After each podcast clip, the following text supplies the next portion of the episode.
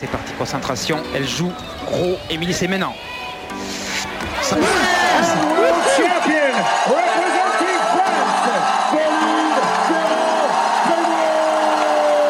Alors peut-être. La Britannique est en train de craquer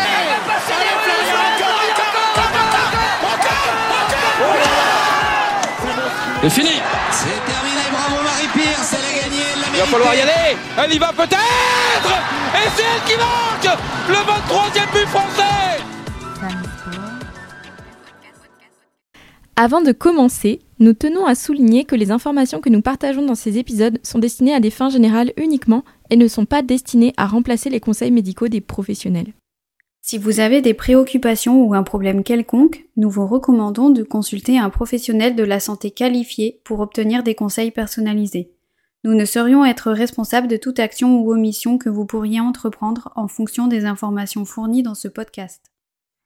Coucou les filles Coucou Hello Bon bah merci d'être avec nous. Aujourd'hui on est avec Flavie Test. Alors j'espère que je n'écorche pas ton nom. C'est comme ça qu'on dit Ok. Tout à fait. Alors, avant de commencer, on va t'introduire un peu. Euh, déjà, tu as un parcours euh, sportif et professionnel qui est assez bluffant. On dirait que tu as eu mille vies. Donc, tu es psychopraticienne, psychologue du sport. Tu travailles également en tant que préparatrice mentale. Donc, peut-être que tu voudras nous faire le distinguo entre toutes ces casquettes. Ouais. Euh, une des dernières lignes de ton CV de formation que j'ai déniché sur LinkedIn, c'est un DU sur la prise en charge des troubles alimentaires que tu as fait à l'université de Bourgogne-Franche-Comté, Mont-Terre-Terre. Voilà, représente. Euh, je sais que c'est pas la seule pro, euh, casquette professionnelle que tu as et que tu as eu parce que nous on s'est rencontrés dans via l'organisme de formation Transfert quand euh, justement j'ai pris une formation chez eux, j'ai eu affaire à toi et du coup c'est comme ça qu'on a qu'on a échangé en tout cas sur sur euh, des problématiques euh, liées à la femme. Donc c'était vraiment un super euh, super rencontre. Donc ta carrière sportive suit la même dynamique parce que tu as commencé la gymnastique, as- euh, tu as fait de la gymnastique acrobatique et tu as même fait partie de l'équipe de France cadette, me semble-t-il, et tu as même participé à des grandes compétitions internationales. Mhm. Des barres asymétriques à la barre d'haltérophilie, il faut croire qu'il n'y a qu'un pas, ou peut-être quelques plates de 10 kilos, je ne sais pas. Euh, mais en tout cas, tu t'es illustré récemment au championnat de France élite senior avec une belle euh, troisième place dans ta catégorie. Donc félicitations à toi pour cette saison. On Merci. est très très contente de t'avoir au bout du micro. Et du coup, est-ce qu'on a oublié quelque chose dans ta carrière de multipotentiel? Euh, alors oui, on a oublié un dernier point qui est mon, mon poste actuel, puisque Oui. euh, du coup je suis euh, aussi euh, commercial, euh, ou plutôt euh, business développeur.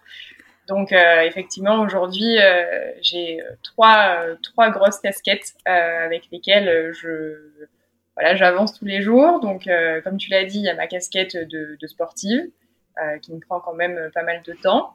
Euh, c'est totalement euh, amateur. hein. Je ne suis pas euh, rémunérée pour ma pratique, c'est seulement euh, une passion. Après, donc, j'ai la casquette de euh, préparatrice mentale, euh, psychopraticienne, où là justement j'interviens sur le côté sportif et euh, sur le côté trouble alimentaire. Et à côté, du coup, l'autre casquette de, euh, donc de commercial, business développeur, où effectivement, euh, lorsqu'on s'est rencontrés, je travaillais avec la, la structure euh, Transfert qui était un organisme de, de formation. Et aujourd'hui, je, je travaille pour une autre entreprise euh, avec un, un rôle qui est, euh, qui est as- assez similaire, mais, euh, mais voilà, avec quelques, quelques différences malgré tout. Donc voilà. Et ben franchement, bravo, c'est un parcours qui, qui est vraiment euh, hyper intéressant. Oui, bah, c'est un parcours en tout cas qui prend, euh, qui prend beaucoup de temps, beaucoup de, de place dans une semaine. Euh, et c'est vrai que ça demande une grosse organisation. Mais, mais ça vaut le coup parce que parce qu'aujourd'hui, j'avance dans une vie épanouie et aussi en tant que femme parce que parce qu'il y a le côté sport, mais aussi le côté femme. Et ça, ça, ça n'a pas de prix. Donc aujourd'hui, ça va. On est super contente de te savoir euh, aussi épanouie. Tu nous partageras peut-être euh, deux, trois conseils d'organisation euh, pour toutes ces casquettes. ok. Pas de souci. Alors, petit retour sur ta carrière sportive. Est-ce que tu peux revenir sur les années gymnastiques? Est-ce que tu acceptes de revenir sur les sur ces années-là? Oui, bien sûr. Alors, euh, du coup, donc moi, j'ai commencé la gym dans un petit club, dans une municipalité, parce que je, je viens de la Drôme, euh, village de à peine 200 habitants.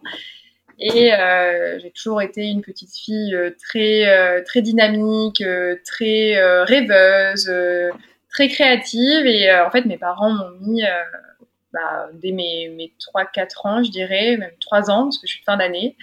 Euh, ils m'ont mis euh, à la gym, au cirque, à la danse, au théâtre, à l'art plastique. Donc tous les soirs, en fait, euh, j'avais une activité, toujours en éveil. Et, euh, en fait, il s'avère que la gym, ben, j'étais, j'étais quand même plutôt à l'aise. Et, et puis j'étais souple, j'étais déjà assez tonique pour pour mon âge. Et euh, du coup, on a fait, euh, on a fait des stages, de, des stages de gym, euh, j'ai fait des stages de cirque aussi. Et il s'avère que euh, à partir de ma sixième, euh, je commençais un peu à m'ennuyer. Et, euh, et, en fait, malheureusement, habitant à la campagne, les premiers clubs de gym étaient très loin de, de, la maison. Donc du coup, euh, ma mère m'a amené euh, tous les tous les mercredis et tous les samedis euh, dans, dans, la ville la plus proche pour que je puisse euh, évoluer euh, sur sur le côté gymnastique. Et, et en parallèle, j'ai fait l'école du cirque aussi. Ça, c'est quelque chose que je parle pas trop, mais mais j'ai fait l'école du cirque aussi en, parallèle de la gym pour, on va dire, assumer, développer mon, côté créatif. Et euh, l'école du cirque, justement, m'a permis de, de m'orienter plus vers la gymnastique acrobatique euh, que la gymnastique artistique, parce que euh, la gymnastique artistique, c'est quand même un domaine qui est, euh, qui est très peuplé. Il y a beaucoup de, de gymnastes actuels et, et, faire sa place, bah, c'est pas simple, surtout que vu que j'ai commencé tôt, mais assez tard dans le haut niveau, les places étaient déjà bouchées, hein, clairement. Mmh. Donc du coup, c'est vrai que euh, en fait, j'ai basculé sur un autre type de gym, alors qui est pas forcément plus accessible parce que le niveau est, est quand même très élevé, mais euh, en tout cas qui me correspondait plus. Et donc du coup, où j'ai pu, utiliser mes qualités euh, physiques plus, facilement. Donc du coup, euh, donc j'allais au club de gym de Cré, donc euh, la ville de Cré, qui est toujours dans la Drôme.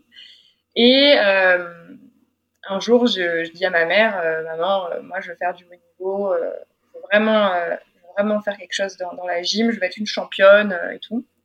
Et je vois que parce que le, site de la fédération française de gym, c'était voilà, c'était le site que je regardais tous les jours. Et je vois qu'il y avait un, test Paul, euh, Paul un pré-Paul euh, pour les, euh, je pour les 11, les 11 ans, 10, 10, 11 ans. Et euh, du coup, euh, bah, je, dis à ma mère, j'ai envie, de le, envie de le faire.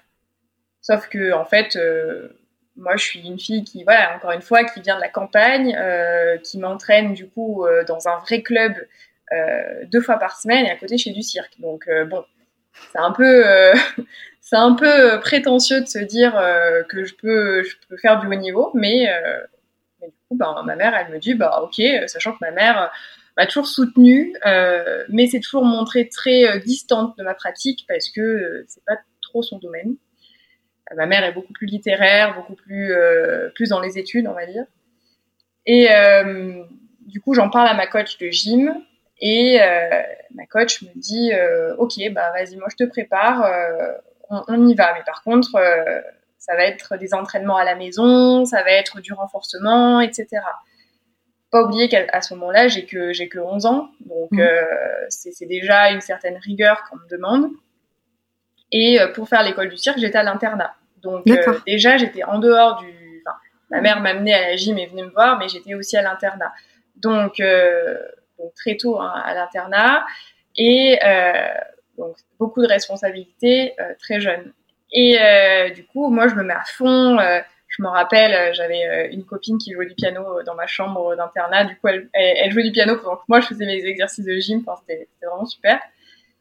Et, euh, et, du coup, ben là, je, je me présente au test. Donc, c'était Aix-les-Bains, euh, au, au, Pôle France de, de, gym aérobique, du coup. Ok. Euh, ouais, parce qu'en fait, j'étais prête à faire du haut niveau, quelle que, quelle que soit la gymnastique, en fait. Donc, ouais. euh, je me dis, ben, en fait, allez, je, je fais ça.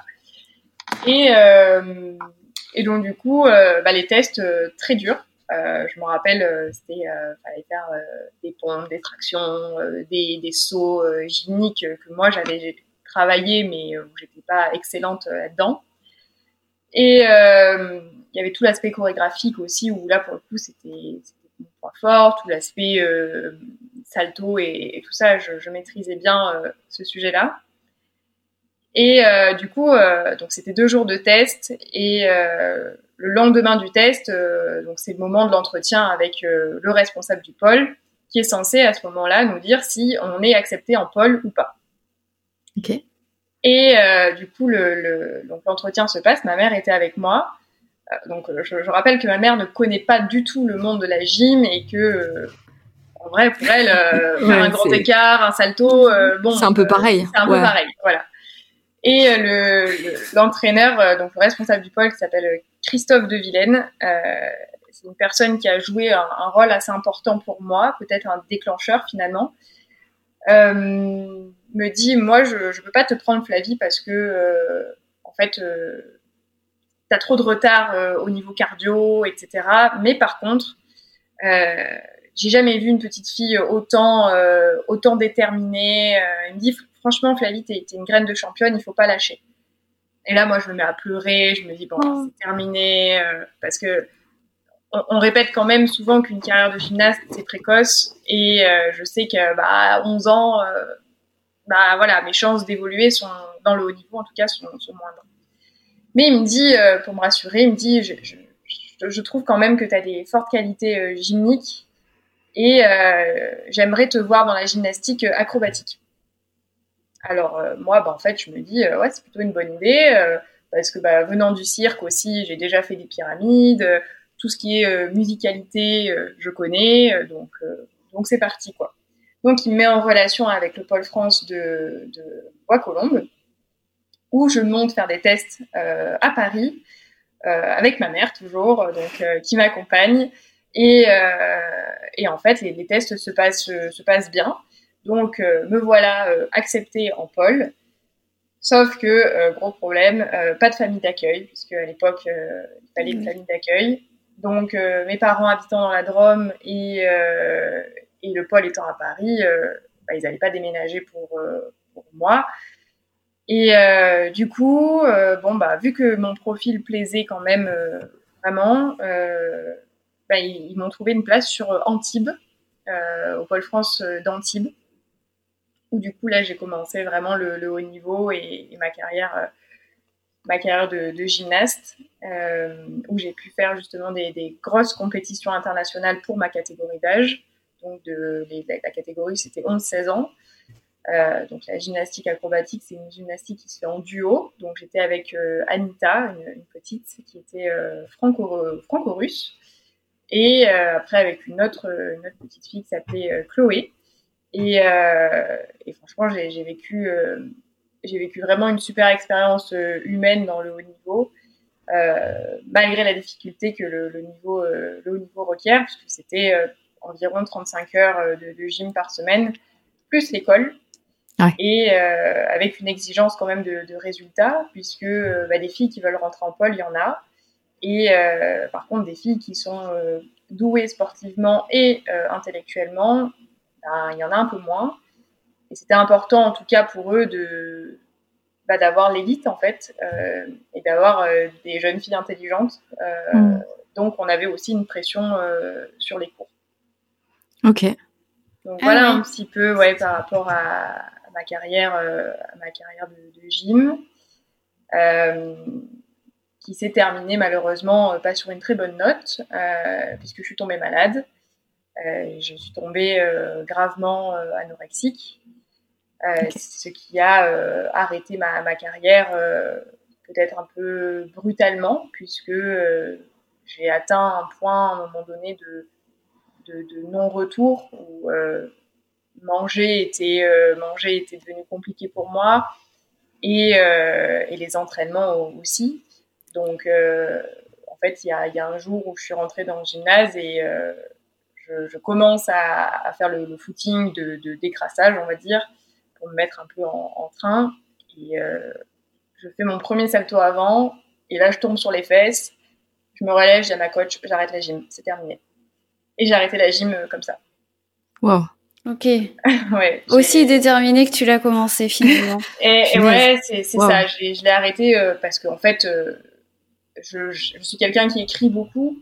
Euh, j'ai vraiment une, une, passion pour la littérature et, et euh, autant de la lire que de l'écrire. Et, et, je me rappelle que j'écrivais déjà, allez, je, je vais jusqu'au championnat d'Europe pour ne pas abandonner Chloé, donc ma, ma partenaire. Et après, j'arrête. Et en fait, en écrivant ça, j'étais déjà en train d'arrêter dans ma tête. Et le corps, en fait, à un moment donné, il y a eu une coupure. Et, et c'est surtout que par rapport à l'anorexie, je, je, je, je, me voyais maigrir. Je, descendais jusqu'à, j'ai descendu mon poids jusqu'à 43 kilos pour euh, 1m65 à l'époque. Donc j'étais euh, très musculeuse, mais très sèche. Et, et oui. Et pour le mmh. coup, euh, euh, même cognitivement parlant, euh, j'avais d'énormes trous de mémoire, euh, j'étais vraiment malade, vraiment. Donc, euh, donc voilà un petit peu la, la, la fin de la gym. Ouais. Il a fallu derrière, après, toute une période de convalescence que j'ai su trouver dans un autre sport. Okay. malgré le fait que finalement il a fallu aussi prendre, prendre un temps off au niveau sportif, ça je pense qu'on y reviendra après, euh, pour, pour, me, pour, me, soigner euh, totalement en dehors de mon identité sportive, ouais. qui était mmh. finalement euh, ce qui me désignait à cette époque-là en fait. Bah, du coup, je vais y revenir tout de suite, si ça t'embête pas. Non. Euh, parce que évidemment, c'est un sujet, c'est un sujet pour beaucoup de sportives euh, qui ont des désordres alimentaires, voire des troubles alimentaires, euh, voilà, jusqu'à jusqu'à grave. Euh, et c'est effectivement un sujet qui est compliqué à aborder dans le sens où quand elles se définissent, quand déjà quand elles ont une identité athlétique qui est très forte, ben malheureusement elles ne se définissent que par ce prisme-là. Et elles ont beaucoup de mal à investir le reste. Et et c'est essentiel en fait, je le répète, mais euh, la guérison des troubles alimentaires ou des désordres alimentaires ne se fait pas tant que euh, ce, point-là n'est pas euh, rétabli, j'ai envie de dire, enfin, tant qu'on ne retrouve pas un rapport apaisé vraiment à l'activité physique, il y, aura toujours une partie qui sera toxique en fait. Et euh, alors je, voilà, j'ai aussi vécu l'anorexie. On n'en a pas parlé en, privé, mais j'ai eu un arrêt aussi de l'activité physique, évidemment. Euh, et ça a été, euh, oui, très dur, mais c'est un moyen justement de retrouver qui on est en dehors, en dehors de, de ça. Et je sais pas si c'est ok pour toi de nous expliquer un petit peu comment ça s'est passé pour toi et, et, et si finalement tu vois, est-ce que la gymnastique était quelque chose pour toi euh, en gros, est-ce que c'est vraiment l'environnement de la gym qui a participé au déclenchement de tes troubles alimentaires ou est-ce que tu penses que c'est plutôt le haut niveau dans la gym? Euh, Enfin, tu vois, est-ce que ça a été ton image corporelle en tant que en tant que compétitrice ou en tant que practicienne euh, juste de la gym? Oui. Alors pour, moi, il y a, plusieurs y a plusieurs choses. C'est-à-dire que quand j'ai arrêté la gym, pour moi, c'était la gym qui m'avait fait devenir anorexique. Mmh. Aujourd'hui, avec un travail sur, euh, sur moi et, euh, et, une prise de recul, parce que bah, malgré tout, j'ai arrêté la gym en 2014, donc ça va faire euh, bientôt 10 ans, ce qui ouais. me semble assez incroyable. J'en parle toujours avec des, des frissons parce que c'est quand même ce qui, ce qui m'a construit aussi. Euh, il y a eu la phase aussi euh, identitaire, c'est-à-dire que j'étais dans ma période d'adolescence euh, où justement bah, j'avais un appareil dentaire, j'avais euh, une peau avec beaucoup d'acné. Il y avait donc toute l'apparence que je renvoyais, le côté légitime de me dire mais est-ce que vraiment j'ai ma place dans le haut niveau? Parce que bah, encore une fois, j'ai pas eu un parcours pour rentrer dans le haut niveau qui était très simpliste. Je suis passée mmh. par plusieurs chemins pour euh, arriver à, à, cet objectif. Il euh, y, a, y, a, y, a, ce côté-là, et puis il y, y a, le côté euh, bah, de, de l'adolescente en fait qui ben, dans l'adolescence, j'ai déjà dit, il y a le côté aussi où j'étais un petit peu différente intellectuellement parce que déjà j'avais pas beaucoup d'amis. Euh, j'étais euh, quelqu'un de très renfermé, quelqu'un de euh, ouais d'assez insociable clairement. Et, le, haut niveau m'a un petit peu m'a un peu conforté là-dedans puisque quand on est dans l'environnement des sportifs de haut niveau, hein, j'étais à l'internat des sportifs de haut niveau, donc le euh, on n'est que entre sportifs. Et en fait, pour moi, la vie des autres, elle n'avait pas d'intérêt, elle n'avait pas de sens. Pour moi, je me disais, mais c'est des gens qui sortent, qui, font la fête, etc. Et je me sentais pas non plus euh, comprise par les gens extérieurs du sport. Et les gens dans le sport, ben, j'avais l'impression qu'ils me comprenaient pas non plus. Euh, mm. Et il faut savoir qu'à ce moment-là, je fais une thérapie, que je continue toujours d'ailleurs de, de, faire. Euh, et on me diagnostique au potentiel, au potentiel, donc HPI. Avec un doute de, l'autisme en fait. On pense qu'à ce moment-là, je suis autiste euh, Asperger en fait, parce que euh, rien me, déstabilisait, un, peu trop de lumière, euh, des bruits, des choses comme ça. Et c'est vrai qu'à ce moment-là, je me dis bon, finalement en fait, je suis, je normale, enfin normale, je suis normale dans ma normalité plutôt. et, et du coup, bah en fait, j'ai compris que mon souhait de maigrir, c'était aussi mon souhait de disparaître un petit peu de, de mm. ces cases dans lesquelles on, on me mettait. Euh, et, et, ça, ça a été, euh, ça a été peut-être quand j'ai compris pourquoi je, j'agissais ainsi. Euh, bah, en fait, j'ai compris aussi pourquoi j'étais en train de me rendre malade. Et c'était une façon de disparaître, mais, mais aussi en, forcément en disparaissant, bah, d'exister. C'est assez paradoxal, mais les gens remarquaient. Je me rappelle euh, plusieurs fois, on me disait, mais vie, euh, je mettais des pantalons, euh, je sais pas, en taille 34, je, nageais dedans, quoi. Et, et, et les, le personnel du Krebs, les, personnes de, l'entretien avec qui je m'entendais bien, parce qu'en plus, pour ben, c'était des personnes qui ne me jugeaient pas au niveau de ma performance ni rien, c'est vraiment bah, les femmes de ménage qui me parlaient comme ça. Elles me disaient, mais waouh, mais tu, tu, tu, tu vraiment, t'étais devenue maigre, tu perds du poids, et et moi, en fait, on me disait, quand on me disait ça, j'étais hyper contente de me dire, ouais, trop cool, en fait. Enfin, des gens qui sont en train de, de, bah, de prendre soin de moi et de me regarder en tant que Flavie et pas en tant que euh, élève, pas en tant que gymnaste, euh, pas en tant que euh, futur médaillé, mais vraiment en tant que moi. Et il faut savoir qu'à cette époque-là, mes parents bah, sont plus ou moins inexistants. Euh, parce que ben je suis à l'internat et que et que moi je, je, le cache aussi volontairement. J'envoyais pas de photos de mon corps, euh, j'envoyais très peu de photos de vidéos de la gym, donc finalement ils me voyaient pas. Et pour eux, ils se, ils se basent seulement sur mes dires qui sont bah ouais l'entraînement ça va euh, ou c'est dur, euh, mais pas sur euh, ouais en fait j'ai pas mangé de repas de la journée ou j'ai juste pris un, un, café vanille à la cafétéria du lycée quoi à un moment donné, c'était mon, mon, seul repas. Donc, euh, donc voilà, c'est vrai que pour moi, donc pour revenir sur le sujet, euh, l'anorexie a été déclenchée certes par les exigences du haut niveau parce qu'on avait des, des, choses malsaines autour du poids. Euh, Aujourd'hui, hein, je, je, je n'ai pas de honte à le dire, mais il y avait des pesées surprises devant tout le oh, monde. Oh, euh, ouais, ouais, des, des, des pesées où il mmh. fallait, euh, bah tiens, euh, tu es en train de faire ton footing, bah tiens, tu, tu viens de peser et puis euh, faut pas dépasser un certain poids. Des, des, des, des, réflexions sur ah bah si, si tu étais un peu plus légère, ça, ça tu verrais, ça serait moins difficile pour toi. Quand on te tient à, à, dire, ah, tu vois, tu commences à avoir de la cellulite, à ne pas boire parce que l'eau fait grossir. L'eau fait grossir. Ah, ouais. ouais, ouais. Ah, celle-là, celle-là, les. Ouais, pas mal. Je l'ai entendu plusieurs fois. Ouais. C'est vrai que c'est c'est finalement euh, une vision de l'alimentation euh, qui a été vachement euh, biaisée par euh, mm. par un environnement euh, en plus qui était assez euh, antinomique puisque à la gym c'était très strict et après au crêpes on avait des frites, on avait oui. des aliments connotés comme un peu moins sains.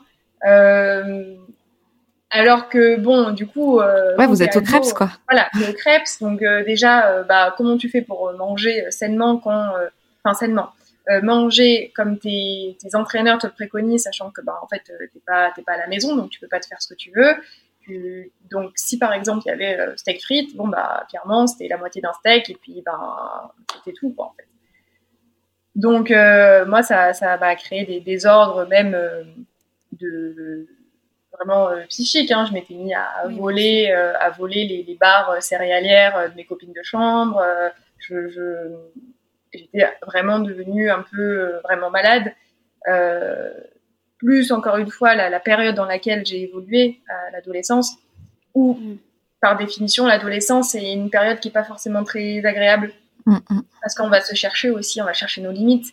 Il y a le corps qui évolue et pour le coup, euh, avec Manon, on pourra y revenir dessus euh, ou Barbara aussi, mais moi j'ai eu mes règles très tard, un SOPK euh, et actuellement une endométriose. Donc ouais. au niveau hormonal, on y est bien.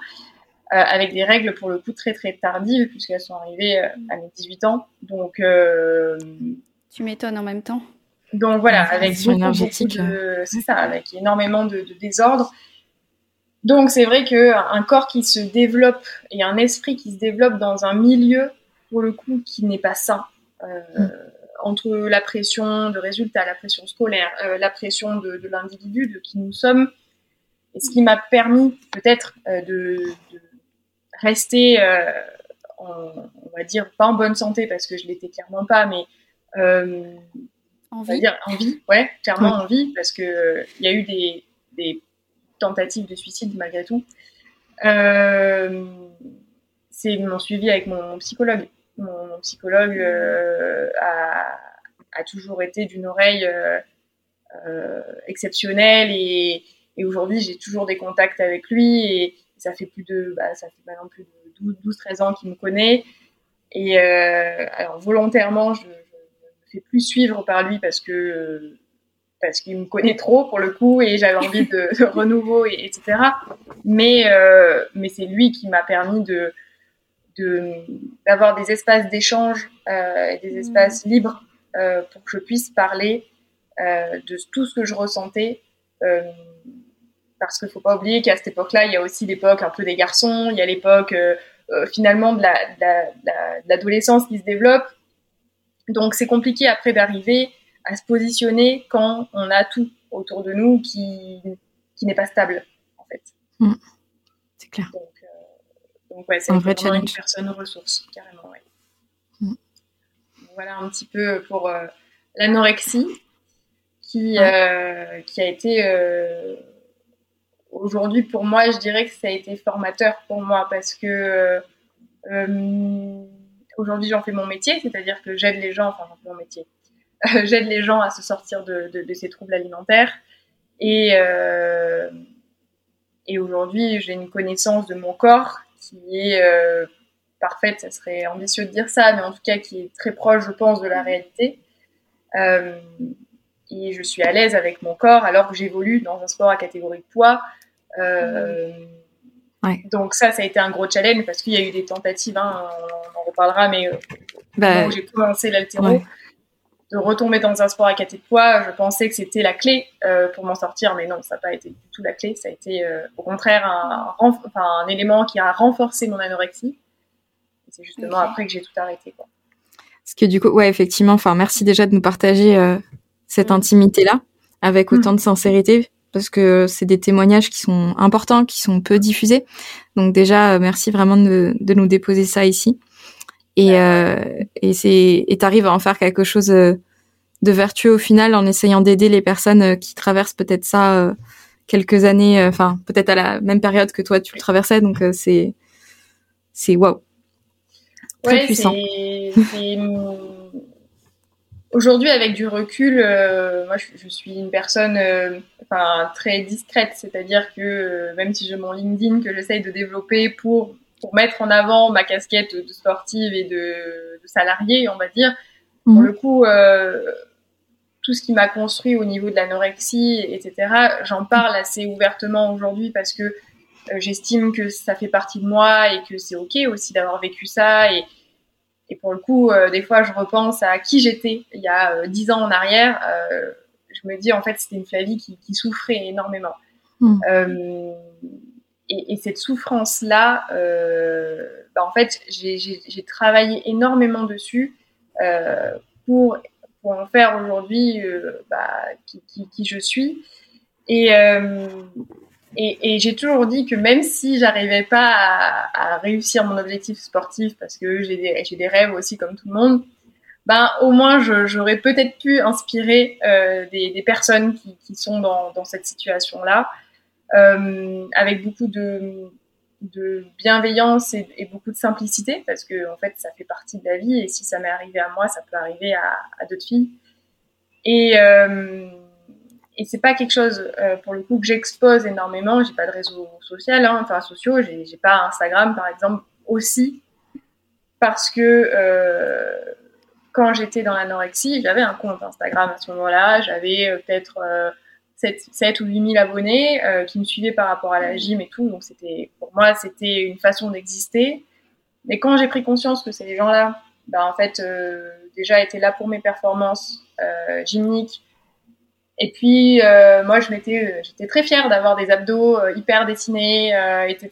J'étais très fière de montrer que j'avais beaucoup de muscles, etc. Et quand j'ai commencé ma période de, on va dire de, de guérison, j'ai pris du poids forcément. Et la première chose que j'ai fait, c'est que j'ai arrêté mon compte Instagram. Euh, parce que je voulais me protéger de, ça et je voulais surtout me protéger des comparaisons parce que je me comparais beaucoup. Euh, et aussi euh, voir des autres filles de la gym évoluer alors que moi, euh, j'étais euh, bah, clairement pas en train de faire de la gym, j'étais en train de, d'être dans ma chambre euh, à ne pas pouvoir sortir parce qu'à un moment donné, je pouvais même plus sortir de ma chambre ça a été une période compliquée et du coup j'ai dit bon bah je vire Instagram, euh, je vire Snapchat, je vire tout ça parce que euh, je, j'avais besoin de, d'exister réellement et plus à travers aussi des, réseaux quoi. Mmh. Super courageux de ta part. Hein. Ouais. Et lucide. C'est ouais c'est c'est ça parce que euh, à, à l'âge que tu avais, mmh. tu vois, ça déjà même ouais. des personnes qui sont beaucoup plus âgées euh, n'ont pas cette euh, ce recul là de se dire ok c'est toxique pour moi donc en fait euh, il faut vraiment que je prenne du recul par rapport à ça. Mais effectivement hein, les réseaux c'est c'est une vitrine. Mm-hmm. et quand tu te quand tu te places en tant que que comment dire qu'une image une belle image corporelle enfin en tout cas qui correspond aux standards de beauté aux standards de beauté aussi euh, des sports esthétiques, euh, bah forcément ça plaît et il y a des gens aussi qui se comparaient certainement à toi, mais toi ben tu pouvais peut-être pas euh, aller euh, dans dans l'évolution et dans le fait de laisser derrière toi cette ce corps là finalement. C'est ça. Et puis il y avait, enfin je voyais ce que les autres personnes mangeaient. Euh, je voyais, euh, voilà. Et, c'est beaucoup de triggers quand même. Hein. C'est ça. Mm. Et en fait, euh, moi, j'étais au milieu de ça. Et puis, euh, puis déjà, j'ai passé beaucoup de temps. Et mais, mais vu que j'étais quand même quelqu'un d'assez insociable et quelqu'un qui avait beaucoup de mal à me mélanger, c'était aussi pour moi, euh, j'avais l'impression d'avoir plein d'amis et plein de, de, gens en fait qui existaient. Sauf que, en fait, quand je me suis retrouvée seule, quand j'ai arrêté la gym, quand j'ai arrêté le sport, euh, ben, en fait, je me suis rendu compte que ben, en fait, ces gens-là, ils n'étaient pas euh, à côté de moi. quoi. J'étais vraiment sans eux. Et, euh, et du coup, ouais, j'ai fait une petite euh, détox euh, digitale. Et aujourd'hui, du coup, j'ai toujours pas Instagram. Aussi pour me protéger, j'ai un compte pro avec une, une, de mes meilleures amies qui s'appelle Justine Boulier, euh, qui est diététicienne, où on a monté notre, euh, notre compte qui s'appelle Trust Your Body. Justement, on aide euh, les, les, personnes avec des troubles alimentaires, avec une vision un peu holistique de l'accompagnement. Mm. Mais voilà, ça reste un compte, on a 200 abonnés, et, enfin même pas 200 abonnés. Euh, moi, ça me permet d'être un peu à jour aussi sur euh, ouais, ce qui se passe au niveau des TCA mm. et, et, des nouveautés. Et, malgré tout d'avoir un peu un, contact avec euh, avec l'altéro, la gym, etc. Euh, mais ça m'a demandé beaucoup de temps et de travail. Elle pourrait en témoigner sur, euh, ok, on, on, crée un compte et moi j'y ai accès. Parce que pour moi, ça a été vraiment Instagram assez destructeur. Euh, D'accord. Parce que même, même encore une fois, à l'adolescence, bah, c'est le moment où euh, les garçons euh, draguent, etc. Moi, j'avais un petit peu de succès, alors je le mets entre guillemets, donc quelques marques voulaient travailler avec moi, donc ça faisait encore une chose en plus à gérer. Sauf que moi, euh, tout ce qui était euh, code promo, etc., je me disais, mais je suis pas du tout légitime de donner euh, des codes promo à des gens, mmh. qu'ils achètent, alors que l'argent va me revenir. Enfin, je trouvais ça hyper malsain. Donc, du coup, j'ai dit, allez, j'enlève. et, et je l'ai fait du jour au lendemain. Et je me rends compte que mes décisions sont assez brutales. je pensais à ça, effectivement. Je dis, on a déjà entendu ça quelque part. c'est ça. C'est assez brutal, mais c'est des décisions qui me permettent, enfin, qui m'ont permis surtout euh, en fait, c'est une décision que je prends jamais euh, sur le moment. Je suis juste mhm. quelqu'un qui réfléchit énormément en amont dans son coin et qui prend la mhm. décision quand elle sent que c'est assez mûr pour la prendre. Ouais. Mais un travail derrière, c'est pas c'est pas précipité, c'est pas juste euh, ça t'a pété euh, comme une envie. ouais. c'est mûrement réfléchi quoi. Exactement. C'est ça. Ouais, En tout cas, c'est une fois encore assez vertueux parce que du coup, dans avec ce compte, ça te permet aussi d'impacter des gens et de partager ton histoire et de, de pouvoir diffuser euh, autour de ça. Même. Ouais, chapeau. on, partagera ça, on mettra ça en, ah, bah, en, barre d'épisode. Ouais, bravo à vous deux pour cette démarche. Bah, Je voulais revenir sur euh, ta transition avec l'haltérophilie. Ouais.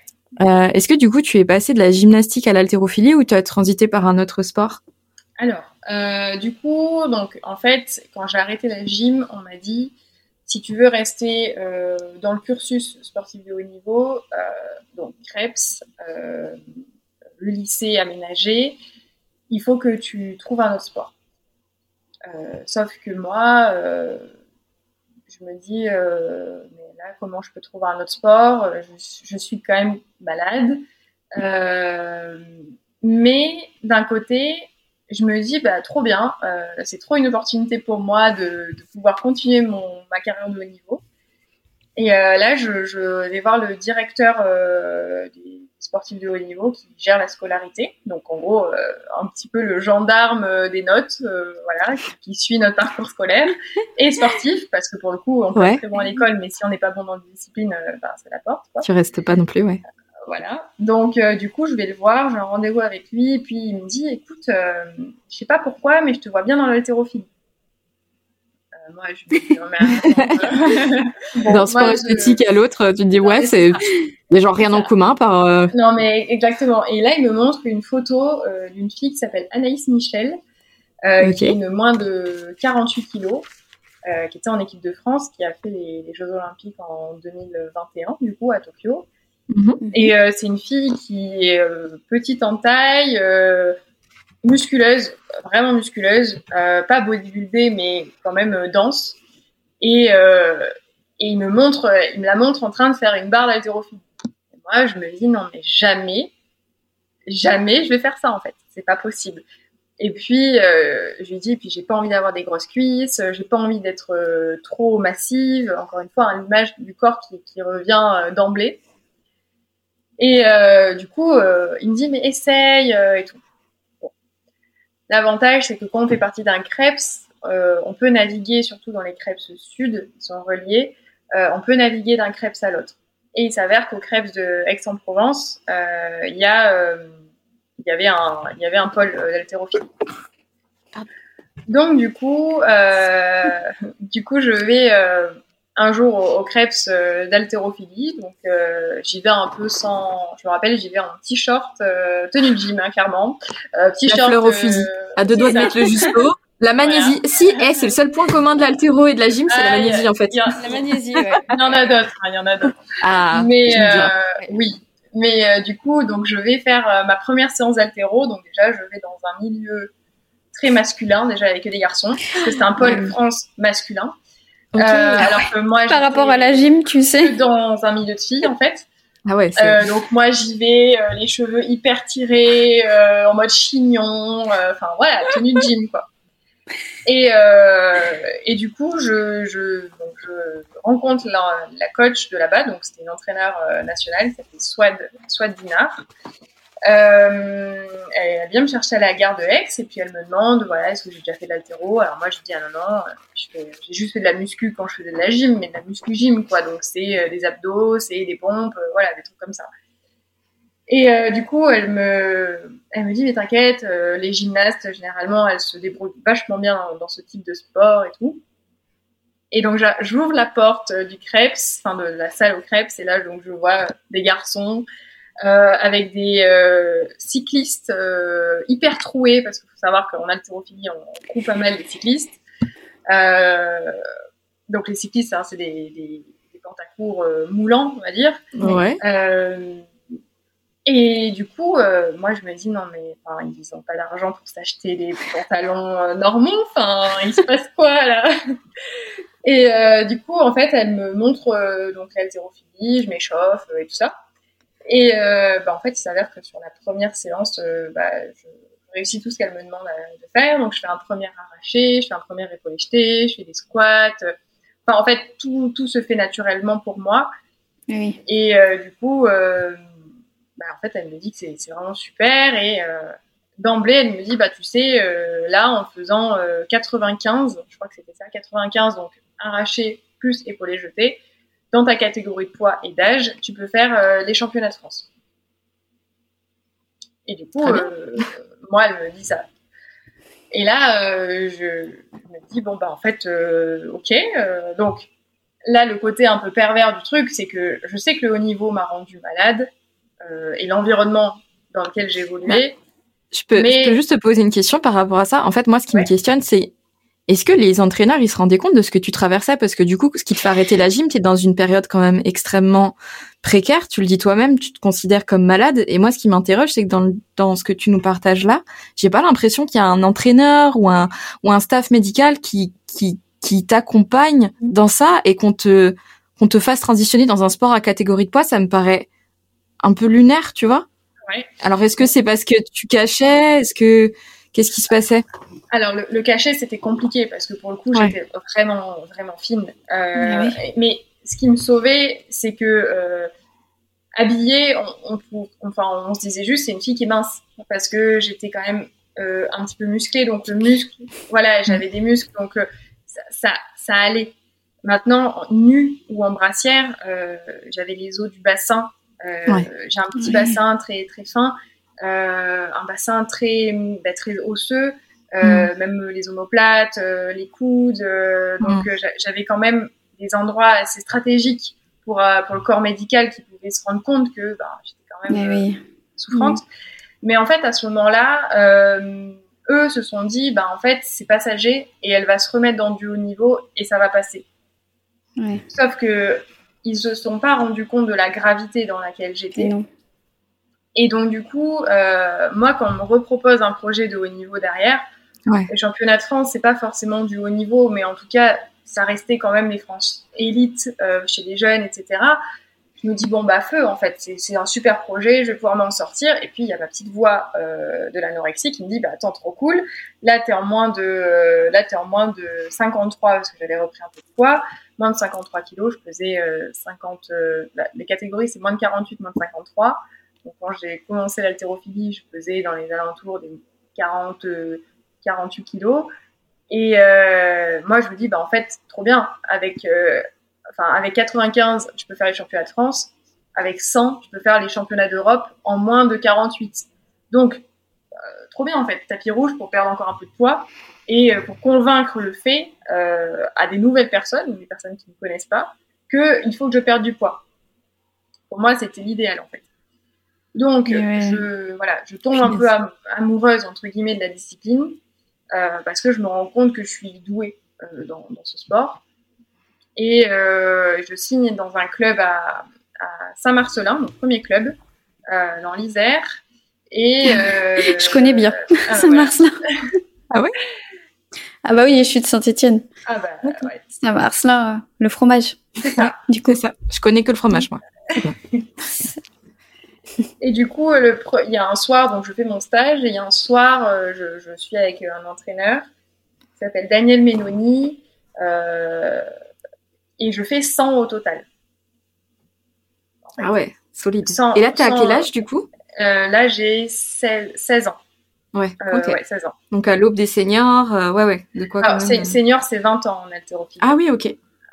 Et euh, du coup, je fais 100 au total. Et en fait, on me dit, euh, bon, bah, en gros, euh, tu fais ça en compète, t'es qualifié au championnat de France. Sauf qu'il faut savoir qu'à ce moment-là, j'ai même pas un mois d'haltérophilie, en fait. Hein. J'ai à peine 3-4 semaines, quoi. Ah ouais. Et, et donc, du coup, je fais ma première compétition, donc 3-4 semaines après, après mes débuts. Et je, je, loupe la barre de, de, qualification, en gros. Et ça a été très compliqué pour moi parce que à ce moment-là, donc j'arrive, je suis novice, je sors des championnats du monde en gymnastique euh, et j'arrive dans un sport où je suis novice, je participe à une compétition départementale, personne ne me connaît et je loupe ma barre pour me qualifier au championnat de France. Donc là, malgré tout, au niveau de mon ego, ça fait mal. Mmh. Et puis, euh, et puis encore une fois, il y a, y a, toujours cette image de l'identité, de se dire, bah en fait, euh, j'étais sportive, on m'a vu euh, là-haut briller, et là je vais dans un sport où je suis inconnue. Euh, donc ça n'a pas été très simple euh, malgré tout la, la, la, transition, malgré ce que mm. beaucoup pensent dans l'altéro. Il y a beaucoup qui disent ouais, toi t'es passé de la gym à l'altéro, ça a été facile. Ça a été facile de visu parce que ma, ma, gestuelle était belle. Maintenant, euh, si on rentrait à ce moment-là dans mon cerveau, c'était pas du tout aussi beau que ce que ça, ça pouvait paraître. Et après, euh, du coup, je, je, je, me qualifie donc sur la compétition d'après euh, au championnat de France. Et je, vais m'entraîner dans le club qui est juste à côté du Krebs euh, d'Antibes pour, oui, pour éviter les allers-retours avec Aix-en-Provence, qui malgré tout n'est pas à côté. Et là, je rencontre donc mon, coach qui s'appelle Steve Portelli, euh, qui me prend, euh, enfin il y en avait deux, il y avait aussi Jean-Paul Fazulo, et euh, sont des personnes qui me prennent sous leur aile et qui ont directement vu le, potentiel. Et avec ce que j'avais fait en compétition, on me pré, sélectionne pour les championnats d'Europe. Ah oui. U, 17 moins de 53 kilos. Et, et en fait, il s'avère que je au championnat de France, donc euh, c'est Steve qui m'accompagne. Et là, je, je, fais mon arraché, donc euh, je suis inconnue, hein, personne ne me connaît parce que en haltérophilie, il y a, les compétitions, c'est euh, départemental, régional, finale de zone et, et championnat de France. Où il y a un championnat de France deuxième division, mais je m'étais directement qualifiée au grand championnat de France. Et donc je gagne l'arraché, donc je mets la pression à une fille qui avait déjà quand même pas mal d'expérience. Et euh, malheureusement, un peu trop de stress, je pense. Et aujourd'hui, euh, mais je pense que c'était surtout un système de défense. Je bulle à l'épaule jetée, donc je fais zéro. Euh, donc euh, pas de titre de championne de France, pas de qualification au championnat d'Europe. Bref, clairement, ça a été une compétition très très difficile à accepter, sachant que j'avais, avec juste la barre que j'ai loupée, je pouvais faire championne de France. Donc beaucoup de, beaucoup de pression à ce moment-là. Beaucoup de une, belle descente aux enfers aussi parce que parce que je sors de la enfin je sors de la, gym en étant malade, c'est quand même un échec pour moi à ce moment-là. Je me mets dans un autre sport, je me rends compte que bah, en fait euh, bah, c'est rebelote en fait. Euh, même si là c'est pas la maladie qui, prend le, pas, c'est le stress. Mais forcément, euh, j'étais pas dans des états les plus propices pour performer. Euh, donc c'est vrai qu'à ce moment-là, euh, en fait, euh, je me dis mais, qu'est-ce que je suis en train de faire quoi je, je, change un sport, je vais dans un autre, ça va toujours pas. Alors qu'avec du recul aujourd'hui, je me dis c'est quand même exceptionnel ce que j'ai fait en si peu de temps. Mais oui, tellement. C'est incroyable. je vois tes paroles. enfin, ton parcours est, est, bluffant. Et, tu vois, je. Pardon, excuse-moi. Non, non, non, je... vas-y, je t'en prie. Bah, je, je, reviens un petit peu sur ce que Manon euh, disait tout à l'heure. Déjà, c'est incroyable. Enfin, tu vois, tu avais cette conscience de te dire, ok, je suis malade, tu vois. Ça. Et je me dis, mais en fait, au, du moment où tu sors de la gym pour arriver euh, à l'altéro, donc toi-même, tu te disais, je suis malade.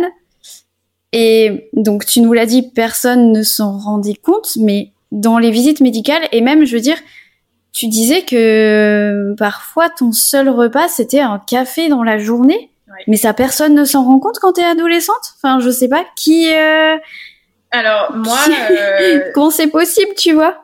en fait, euh, en fait, personne s'en rendait compte parce que mon poids, euh, j'avais une masse grasse qui était très faible, mais Faible. en fait, j'étais pas considérée euh, l'IMC en tout cas, vu que il se passe quand même pas mal sur l'IMC. Lol. n'était voilà, n'était pas n'était pas catastrophique. Euh, en fait, par rapport euh, par rapport à leur schéma à eux, j'étais malade bien sûr, mais j'étais pas euh, en danger en fait, en danger de mort. Et ouais ouais. Et euh, je me rappelle que j'ai- je, au moment de passer mon bac, euh, peut-être deux trois mois avant, j'avais envoyé un mail à ma prof principale avec qui je m'entendais euh, très bien. C'était ma prof de français. Et je lui avais dit, je lui avais dit, écoutez, euh, je, je, je suis anorexique, euh, j'ai besoin d'aide en fait. Parce que, parce qu'en fait, je, mais en fait, j'allais en cours, mais j'étais là, mais j'étais pas là en fait. Mon, cerveau, il était en mode survie. Et je me rappelle même euh, que je, je montais les, en fait, je partais du Krebs un quart d'heure, 20 minutes avant mes copines. J'allais à pied, évidemment, une super dépense calorique pour aller au lycée. Mais euh, je, je m'arrêtais à la cafette prendre un malabar parce que je me disais trop cool, le malabar c'est calorique, donc euh, ça me donnait de l'énergie. Et je montais les escaliers euh, comme je pouvais parce que les escaliers me fatiguaient. Donc quand on sait que les escaliers te fatiguent pour aller en cours, alors derrière tu dois taper soit de la gym, soit de l'altéro, Ben ouais. là tu te dis, waouh, Je crois qu'il y a quelque chose qui se passe, qui doit ça. pas se passer, quoi. c'est ça, quelque chose qui doit Mais passer. oui, comment tu faisais pour assumer les Ouais. entraînements, tu vois Parce que autant, alors, je, je vais peut-être sortir un petit peu du sujet euh, en tant que tel, euh, mais je pense que honnêtement, dans le RAID, il y a plus de facilité à pouvoir garder des capacités d'endurance parce Mhm. que euh, le corps, honnêtement, hein, va être plus à même, je pense, de, de garder ce ratio poids-puissance pour courir vite et être léger, etc. Et ça, ça peut être assez, euh, comment dire, long avant d'arriver dans un état un peu critique, on va dire. Mais par contre, euh, les sports de force, enfin, Puis juste... même à, à la euh, gym, en termes de puissance, tu dois envoyer. Tu faisais de la gym macro, donc ça implique quand même. euh, Ouais, mais je pense moins que l'altéro, Oui, tu vois, parce que l'altéro, ouais. faut soulever, bah faut ouais. soulever, faut avoir de la force, quoi. En fait, c'est là où, où on va y venir, c'est que du coup, euh, donc, par rapport à la gym, j'avais quand même des petites stratégies, puisque j'attendais les moments de pesée euh, surprise pour aller, euh, en fait, je cachais de la nourriture dans les toilettes. En fait, il y avait des faux plafonds et je cachais des trucs pour euh, pouvoir m'alimenter. Donc, les trucs, c'était des amandes, parce que les amandes, je me disais que c'était des petits trucs qui faisaient pas prendre de poids sur la balance euh, et qui me donnaient de l'énergie et je trouvais que j'aimais ça. Donc, euh, bref, j'avais déjà mis en place des stratégies de survie. Ah ouais.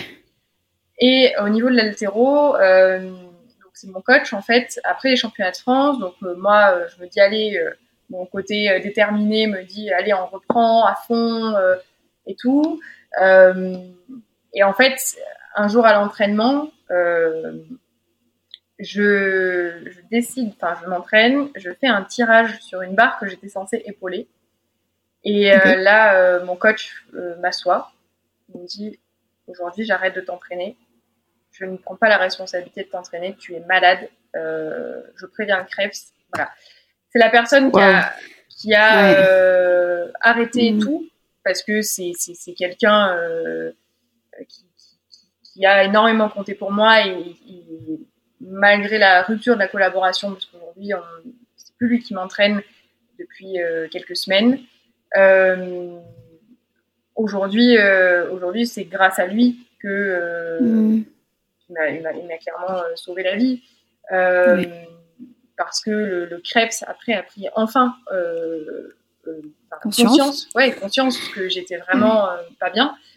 Et en fait, à ce moment-là, je l'ai vraiment vécu comme une trahison parce que, donc déjà, on me prive de m'entraîner, euh, on me prive pour moi d'exister, du coup. Ouais, bah ouais. Et, euh, et puis, du coup, j'ai tout le monde qui est contre moi, en fait, à ce moment-là. Enfin, tout le monde n'est pas contre moi. Tout le monde Ouais, mais est c'est comme ça que moi. tu vis. C'est ça. C'est ça. Et après, du coup, bah, en fait, euh, là, ça a été vraiment le, moment le plus compliqué pour moi parce que, bah, du coup, euh, je, je, voulais vraiment que ça se termine, en fait. Je voulais vraiment que ça se termine et du coup, bah, j'ai fait une tentative de, de, suicide que, pour que, parce qu'en fait, euh, je n'en pouvais plus de.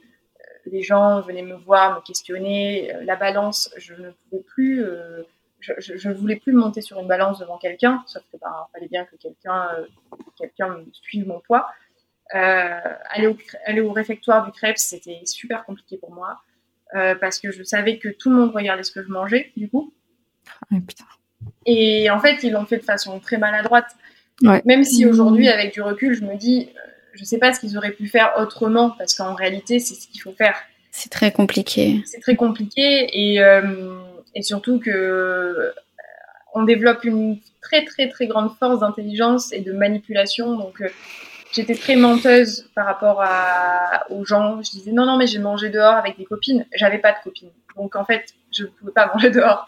Et, euh, et la, la, la, tentative que j'avais euh, faite, j'avais fait euh, en me scarifiant et en prenant des, des médicaments à outrance en fait. Alors c'était pas des médicaments mortels à la base, mais euh, en, en, tout cas, ça ne m'a pas. Euh, je, je, je n'ai pas été en cure de, de, désintox ou des choses comme ça, mais c'était vraiment une, tentative et un, appel à l'aide, en tout cas. un, un, très très gros mmh. appel à l'aide et, et, malgré tout ben je suis arrivée à avoir mon bac alors que franchement je me suis présentée je, je, sais pas comment j'ai fait.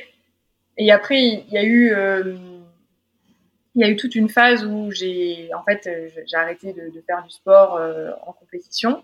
Mmh. et je me suis mise à aller à la salle de musculation je me suis mise à faire de la danse je me suis mise à faire de l'athlétisme. Euh, j'ai eu une petite rechute en voulant faire du taekwondo parce que je me suis dit bah trop cool, je suis souple, c'est un sport à cater de poids et au bout de 15 jours j'ai arrêté parce que je sentais que je retournais dans mes euh, vieux travers.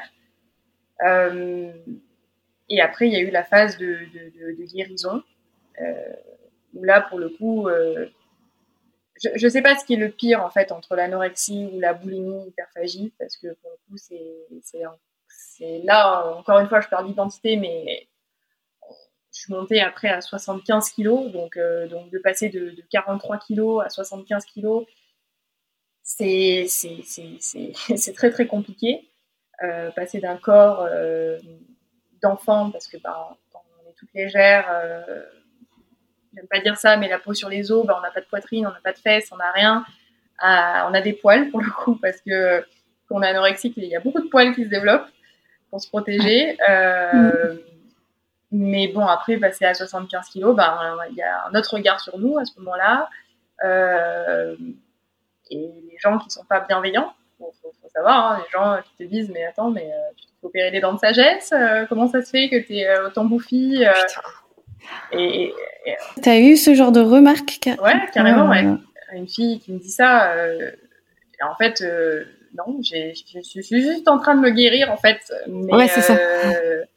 Mais ça a mais été. pas. Euh, mais ouais, ça a été, la, la, la, guérison a été euh, euh, peut-être plus difficile. En fait, la guérison est plus compliquée à, à vivre parce qu'en fait, on est conscient des choses. Alors que ouais. l'anorexie, il y a quand même une phase d'inconscience.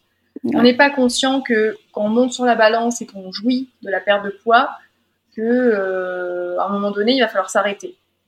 Euh, parce que parce que là c'est plus possible de perdre du poids euh, parce qu'on on sait qu'à un moment donné il va falloir s'arrêter mais on sait pas trop comment faire quand on est en phase de guérison on sait que là on, en fait on, les kilos ils montent c'est plus du tout la même jouissance pour le coup c'est plutôt bah mince je suis en train de grossir mais il faut que je grossisse euh, enfin bon ça a été, la phase de guérison est, est, est quand même mmh. pas, pas, pas simple surtout quand on est dans un non. sport euh, où les, encore une fois, l'entourage, euh, pour le coup, n'est pas bienveillant, que ce soit dans l'entourage artistique, hein, avec les, les, gens qui m'ont connu dans la gym, que ceux dans l'altéro.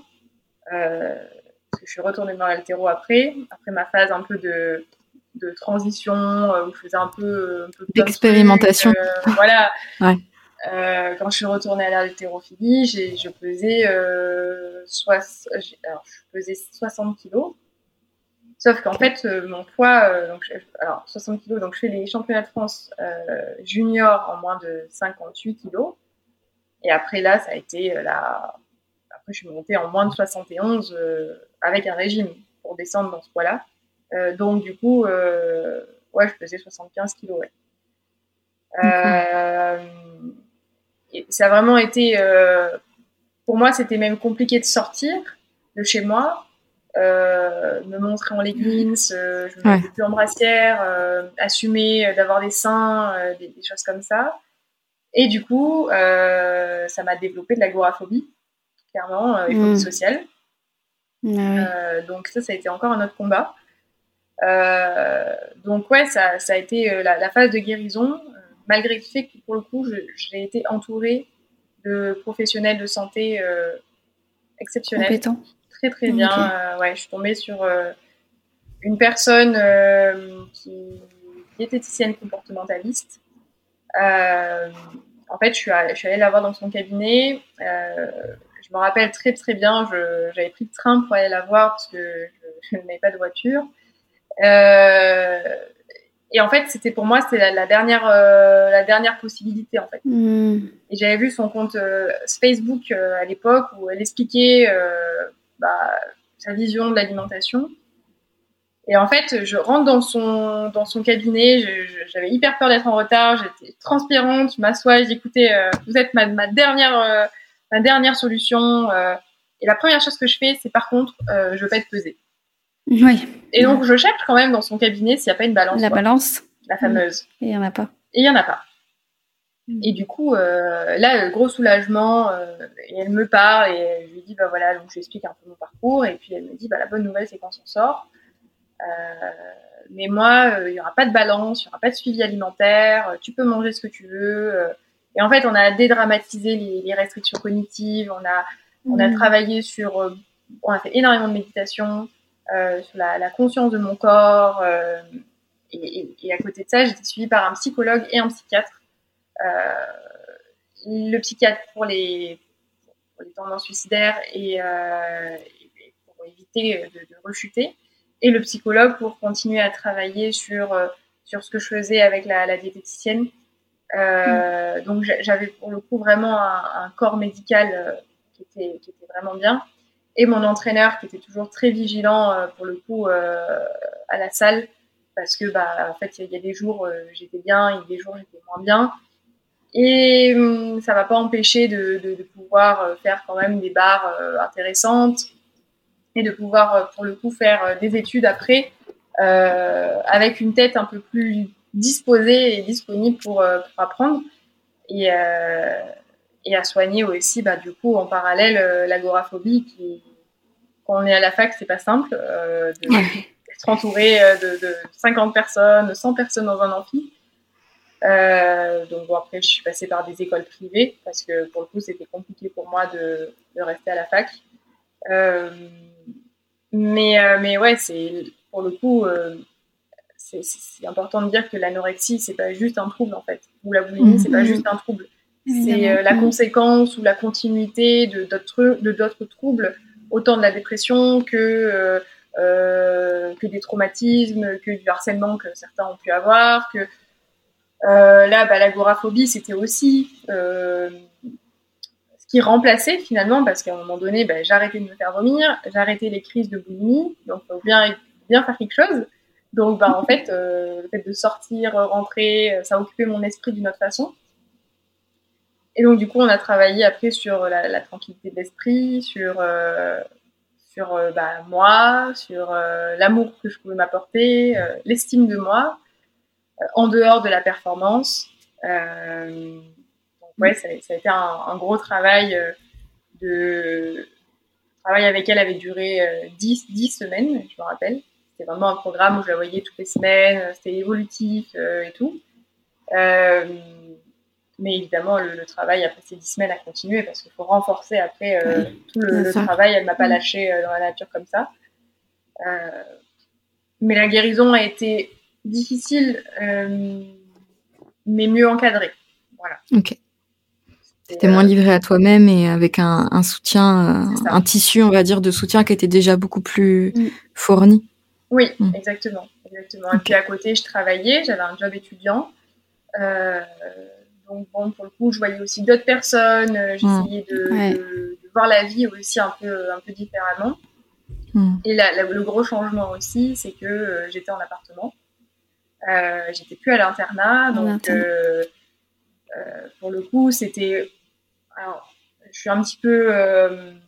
si on me demandait ce qui serait le mieux, être dans un internat, c'est sécuritaire, dans le sens où euh, il y a quand même toujours du monde autour de soi, il y, a- il y a toujours des copines pour parler, euh, on est peut-être moins en danger.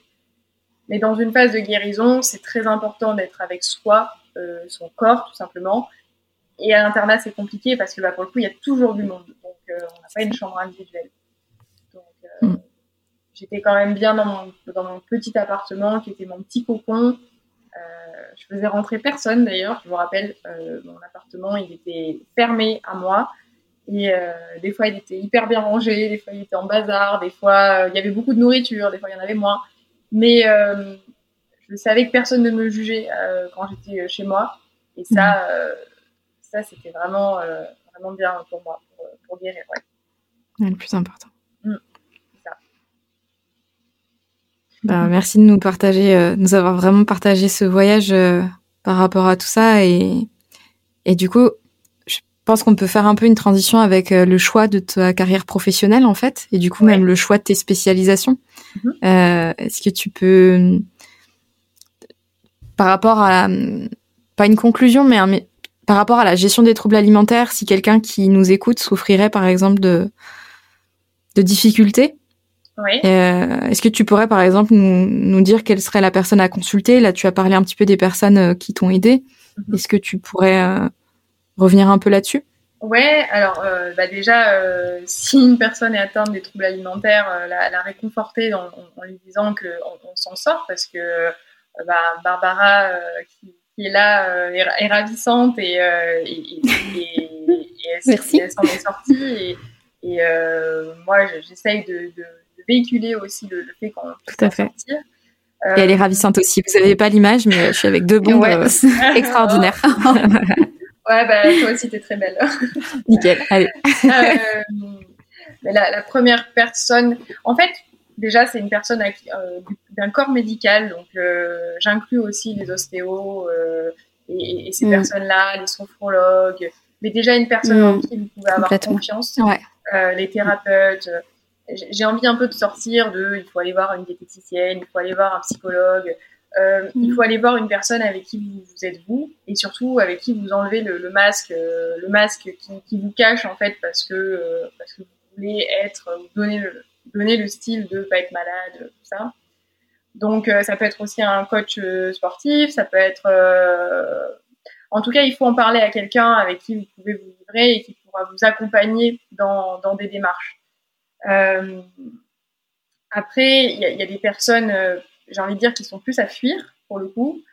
Euh, les personnes à fuir, ce euh, les personnes qui vont vous mettre sous régime avec des grammages, qui vont vous motiver dans un objectif physique, parce qu'on ne guérit pas le physique par le physique, non, on guérit le physique par la tête, par l'esprit.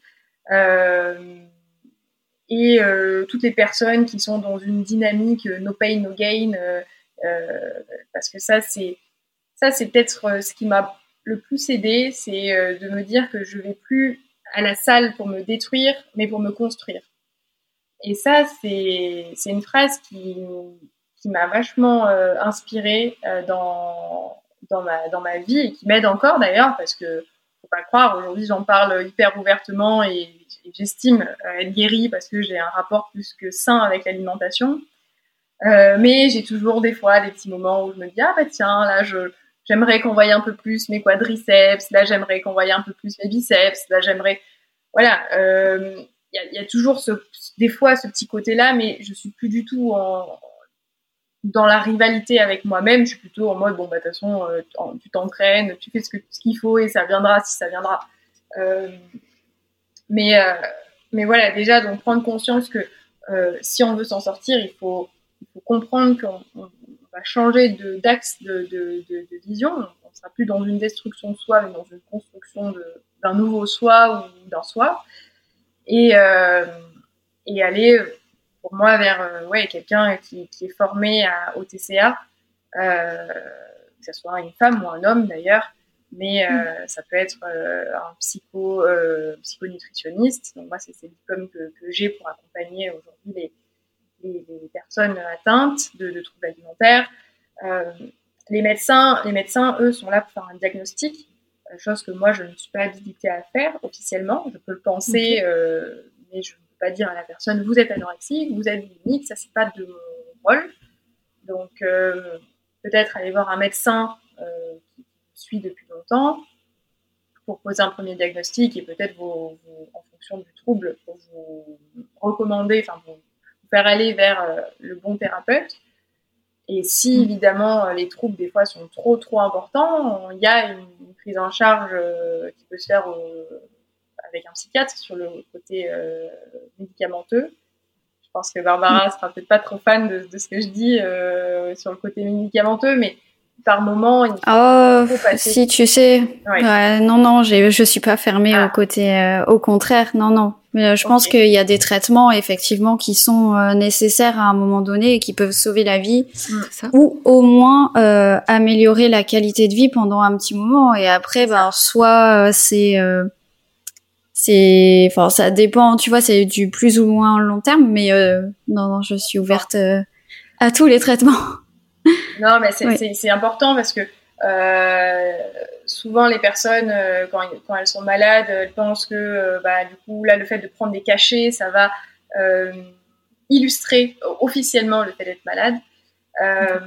alors que des fois, effectivement, ça améliore la qualité de vie pour la, la, personne et pour son entourage aussi, parce que là, on a beaucoup parlé de moi et de mon parcours, mais euh, faut pas oublier qu'il y a l'entourage euh, dans, dans, tout ça. Et euh, là, avec Justine, on, on, a fait un post d'ailleurs sur le couple et les, les TCA. parce que c'est pas simple de, de vivre avec quelqu'un qui a une obsession, parce que le TCA, ça reste une obsession, une obsession sur le physique, sur l'alimentation, sur l'image d'elle-même, ouais. etc. Euh, donc c'est euh, voilà une prise en charge euh, médicament, ouais, médicamenteuse et aussi aller, euh, aller vers des, des, des, des, gens formés au, TCA, ne pas hésiter à, à demander est-ce que vous avez des, gens qui ont souffert de ça? Euh, et ne pas hésiter aussi à changer si on, de, de praticien, si on sent que la personne euh, euh, n'est pas, euh, c'est pas qu'elle n'est pas habilitée à le faire, mais c'est que des fois, il y a des psychologues, par exemple, qui ont euh, j'ai eu une psychologue, moi, qui malheureusement, euh, dans ma prise en charge des, TCA, euh, est remontée dans mon enfance, etc. ça m'a fait du bien de comprendre certains mécanismes, mais malheureusement, c'est pas ce que j'avais besoin à ce moment-là. J'avais mm. besoin de quelqu'un qui m'aide dans le moment présent à trouver des solutions, des parades pour, pour aller mieux. Et du coup, ben, j'ai changé. Et puis, je suis tombée sur une autre personne qui m'a plus, qui m'a plus parler, qui, qui avec qui j'avais un feeling euh, plus, plus, direct, qui me faisait euh, écrire, euh, dessiner, euh, bref, c'était presque de l'art thérapie finalement, mais en tout cas, ça m'a fait, fait, beaucoup de bien. Et, et voilà, ne pas, ne pas hésiter, mais j'accentue je, je, sur mon mais, ne pas vouloir aller partout non plus, parce que des fois, aller partout, on va nulle part. Et euh, on commence des suivis euh, à droite, à gauche, on finit rien. Et du coup, on est encore dans une position d'échec finalement. Complètement. Et, euh, et, donc, du coup, le fait d'être dans une position d'échec, on affaiblit l'estime de soi, qui est primordiale dans la, dans la guérison des TCA. Tout à fait. Mmh. Donc, euh... Puis c'est long, tu vois. Enfin, les TCA, c'est vraiment des maladies qui sont chroniques. Oui. Donc, euh, il faut le temps aussi de euh, d'imprimer les choses, de laisser infuser les choses, et puis euh, quand on commence euh, à, à, voir quelqu'un euh, en consultation, ben il faut aussi que le temps que la confiance se mette en place, que bah, il y a quelqu'un en face de nous qui ne nous connaît pas, qui ne connaît pas notre enfance, comme tu disais, bah, et qui connaît pas non plus si on a eu des traumatismes, etc. Donc c'est hyper important de ouais de persister entre guillemets. Bien sûr, si la si la personne ne correspond pas du tout, bah voilà, ne pas hésiter justement à à changer de professionnel. Mais euh, en tout cas, je, je sais que ce qui ressort dans la littérature scientifique, c'est que les personnes qui sortent des troubles alimentaires, vraiment qui guérissent, c'est ceux qui s'engagent dans les thérapies et qui continuent, enfin, qui vraiment maintiennent les soins. Euh, donc, euh, donc voilà, et c'est super important aussi ce que tu disais sur euh, le fait de s'ouvrir aussi à d'autres professionnels. Bah, J'allais rebondir là-dessus parce que du coup, Barbara, Barbara, tu, savais qu'on a, enfin, on a déjà parlé de ça, mais moi, je me questionnais, je me suis beaucoup questionnée sur ma légitimité en tant que kinésithérapeute à aborder ce point-là avec des patientes où clairement c'était évident qu'il y avait quelque chose qui se passait. Et maintenant, c'est quelque chose avec lequel j'essaye d'être un peu plus à l'aise. En tout cas, j'essaye de, je pense que je dois m'outiller encore un peu plus. Mais ce que j'aimerais dire à, à, mes collègues qui font de la kiné du sport notamment, c'est qu'en fait, on est en mmh. première ligne avec des athlètes comme, enfin, vous, quand vous écoutez le parcours de Flavie, vous dites, mais il y a, quelqu'un à un moment donné, il y a peut-être quelqu'un quand même qui va dire quelque chose, qui va, qui va tendre une main. Et en fait, on peut être la main tendue de tout le monde. Et tout le monde peut être une main tendue. Après, est-ce que la personne, c'est la temporalité pour qu'elle la prenne c'est notre sujet. Parfois, vous êtes juste pas à le bon timing. Peut-être qu'il faudra cinq mains tendues pour que l'athlète en prenne une. Mais il faut, il faut tendre la main, en fait. Il y a une patiente où j'ai mis, je regrette parce que j'ai mis trop de temps à aborder ce sujet-là avec elle. Je la, je la sentais, enfin, je m'en veux parce que je pense que dès la, dès la deuxième séance, je savais que sa condition douloureuse était en lien avec un trouble du comportement alimentaire et que j'ai eu, j'ai l'impression que je, je tournais autour du pot et que j'arrivais pas à le dire de la bonne manière. Et, euh, et c'est un retour. Donc maintenant, on a pu avoir cette conversation. Elle me dit, tu sais, je les voyais. Hein. Enfin, je voyais très bien que tu tournais autour du pot, que tu n'osais pas poser les questions. Mais en fait, pose-les c'est important en fait. Il faut vraiment que tu que aies le courage de poser est-ce que ça va, comment tu te sens? Et je savais que tu essayais de faire référence à ça et en fait j'étais pas prête à en parler, etc. Elle dit mais ça m'a fait du bien que t'essayes et je voyais que t'essayais encore et encore et, et voilà. des fois vous êtes vous avez juste besoin de quand vous voyez un athlète de manière récurrente, je passe à l'athlétisme ou je suis pas leur kiné de ville, je suis pas la kiné de fédé. Des fois on est juste la kiné du dimanche. Et en fait quand on voit quelqu'un sur un stage qui a pas l'air en forme. En fait, il y a des fois dire ça va, tu te sens comment? Enfin, je t'ai pas senti en forme, t'as foulé tes machins, t'étais au bord du malaise. Enfin, ça va en ce moment, le collège, les copains, le couple? En fait, on peut avoir plein de portes d'entrée pour aller sur ce sujet. Mm. Juste, en tant qu'inné, je pense pas qu'on sera la solution. Par contre, on peut être cette personne, ce soutien qui peut amener sur des réseaux de soins, qui peut amener à, à qui peut faire partie, en tout cas, de du réseau de soutien. Oui, ça fait partie de la solution, tu vois. Et moi, je suis en train de penser que euh, ça, ça, fait rebondir sur deux points. Déjà, le kiné, il a un contact avec le corps. Et, euh, et ça, euh, moi, je me souviens que ouais, j'avais carrément stoppé. Hein. Moi, j'avais stoppé les séances avec mon kiné qui était un homme. D'accord. C'est pas le fait que ça soit un homme qui me dérangeait. C'était que, en fait, pour moi, toucher mon ventre, parce que mon ventre, c'était mon indicateur. C'est pour, pour moi, mon ventre, si j'avais le ventre qui était plat avec mes abdos euh, qui ressortait, c'était que c'était bien. Par contre, si j'avais un peu le ventre un peu gonflé parce que je sais pas, j'avais trop bu, trop mangé, euh, bref, tout simplement parce que bah, mon ventre vivait en fait. Ou parce que tu es en euh, syndrome prémenstruel et que tu as tes menstruations. Ouais, voilà. en fait, c'est pour moi, je, je, je, ne voulais avoir à annuler et trouver des excuses. Donc, du coup, j'avais complètement annulé les séances. J'avais arrêté le suivi avec mon kiné.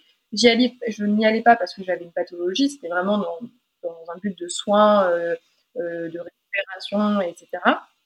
Donc euh, j'avais arrêté, j'avais arrêté le, suivi avec mon kiné. Et je me souviens que par moments, je disais ah je suis fatiguée, ah, je, là, là je, je, sors de la séance, je vais me coucher, etc. Et les seules réponses que je pouvais entendre, c'était ouais mais le haut niveau c'est ça en fait, c'est ça le haut niveau. Mm. Et c'est vrai qu'il y a encore une culture du haut niveau, même si là on j'avais quand même le sentiment, parce que ben, du coup, je, je, travaille avec euh, quand même maintenant pas mal d'entraîneurs et qui ont des athlètes euh, en équipe de France, qui préparent les jeux, et, dans mon entourage aussi des gens qui, font les jeux. Euh, la culture de haut niveau est un peu en train de changer. Euh, on est quand même moins dans euh, le haut niveau, c'est s'entraîner jusqu'à la douleur, jusqu'au goût du sang dans la bouche, etc on, tend quand même vers, euh, vers un haut niveau qui sera pas plus sain, parce que le haut niveau ne sera pas sain. Tout ce qui est excessif, euh, à un moment donné, euh, c'est pathologique, on le sait, et, et c'est pas sain mais en tout cas qui est peut-être un peu plus écologique pour la personne, un peu plus respectueux de son écosystème à lui. Et, tu vois, ta, ta thèse, Manon, on est le parfait exemple. Aujourd'hui, se baser sur les cycles menstruels d'une femme pour optimiser sa performance, il y a 50 ans en arrière, c'était impossible. C'était impossible. Toutes les femmes étaient entraînées de la même façon, peu importe le cycle. T'as mal au ventre, t'as tes règles il faut que tu performes. On n'a rien à faire en fait, tu vois. C'est. Et puis prends la pilule et tu, peux, tu peux, même tomber et faire en sorte de plus avoir tes règles, ce sera encore mieux. C'est ça, exactement. Alors que, enfin moi, je sais qu'aujourd'hui, avec la personne qui m'accompagne, euh, on a un calendrier. Euh, alors c'est un peu compliqué vu que moi, il n'y a rien qui est forcément très stable avec le SOPK. Mais en tout cas, euh, j'arrive par la, la, symptothermie en analysant euh, mes, glaires cervicales, la température de mon corps, à identifier à peu près les périodes. Mais encore une fois, ça demande déjà une connaissance de soi, ça demande du temps, mais au moins, ben, j'optimise en perdant ce temps de calculer ma température basale, etc.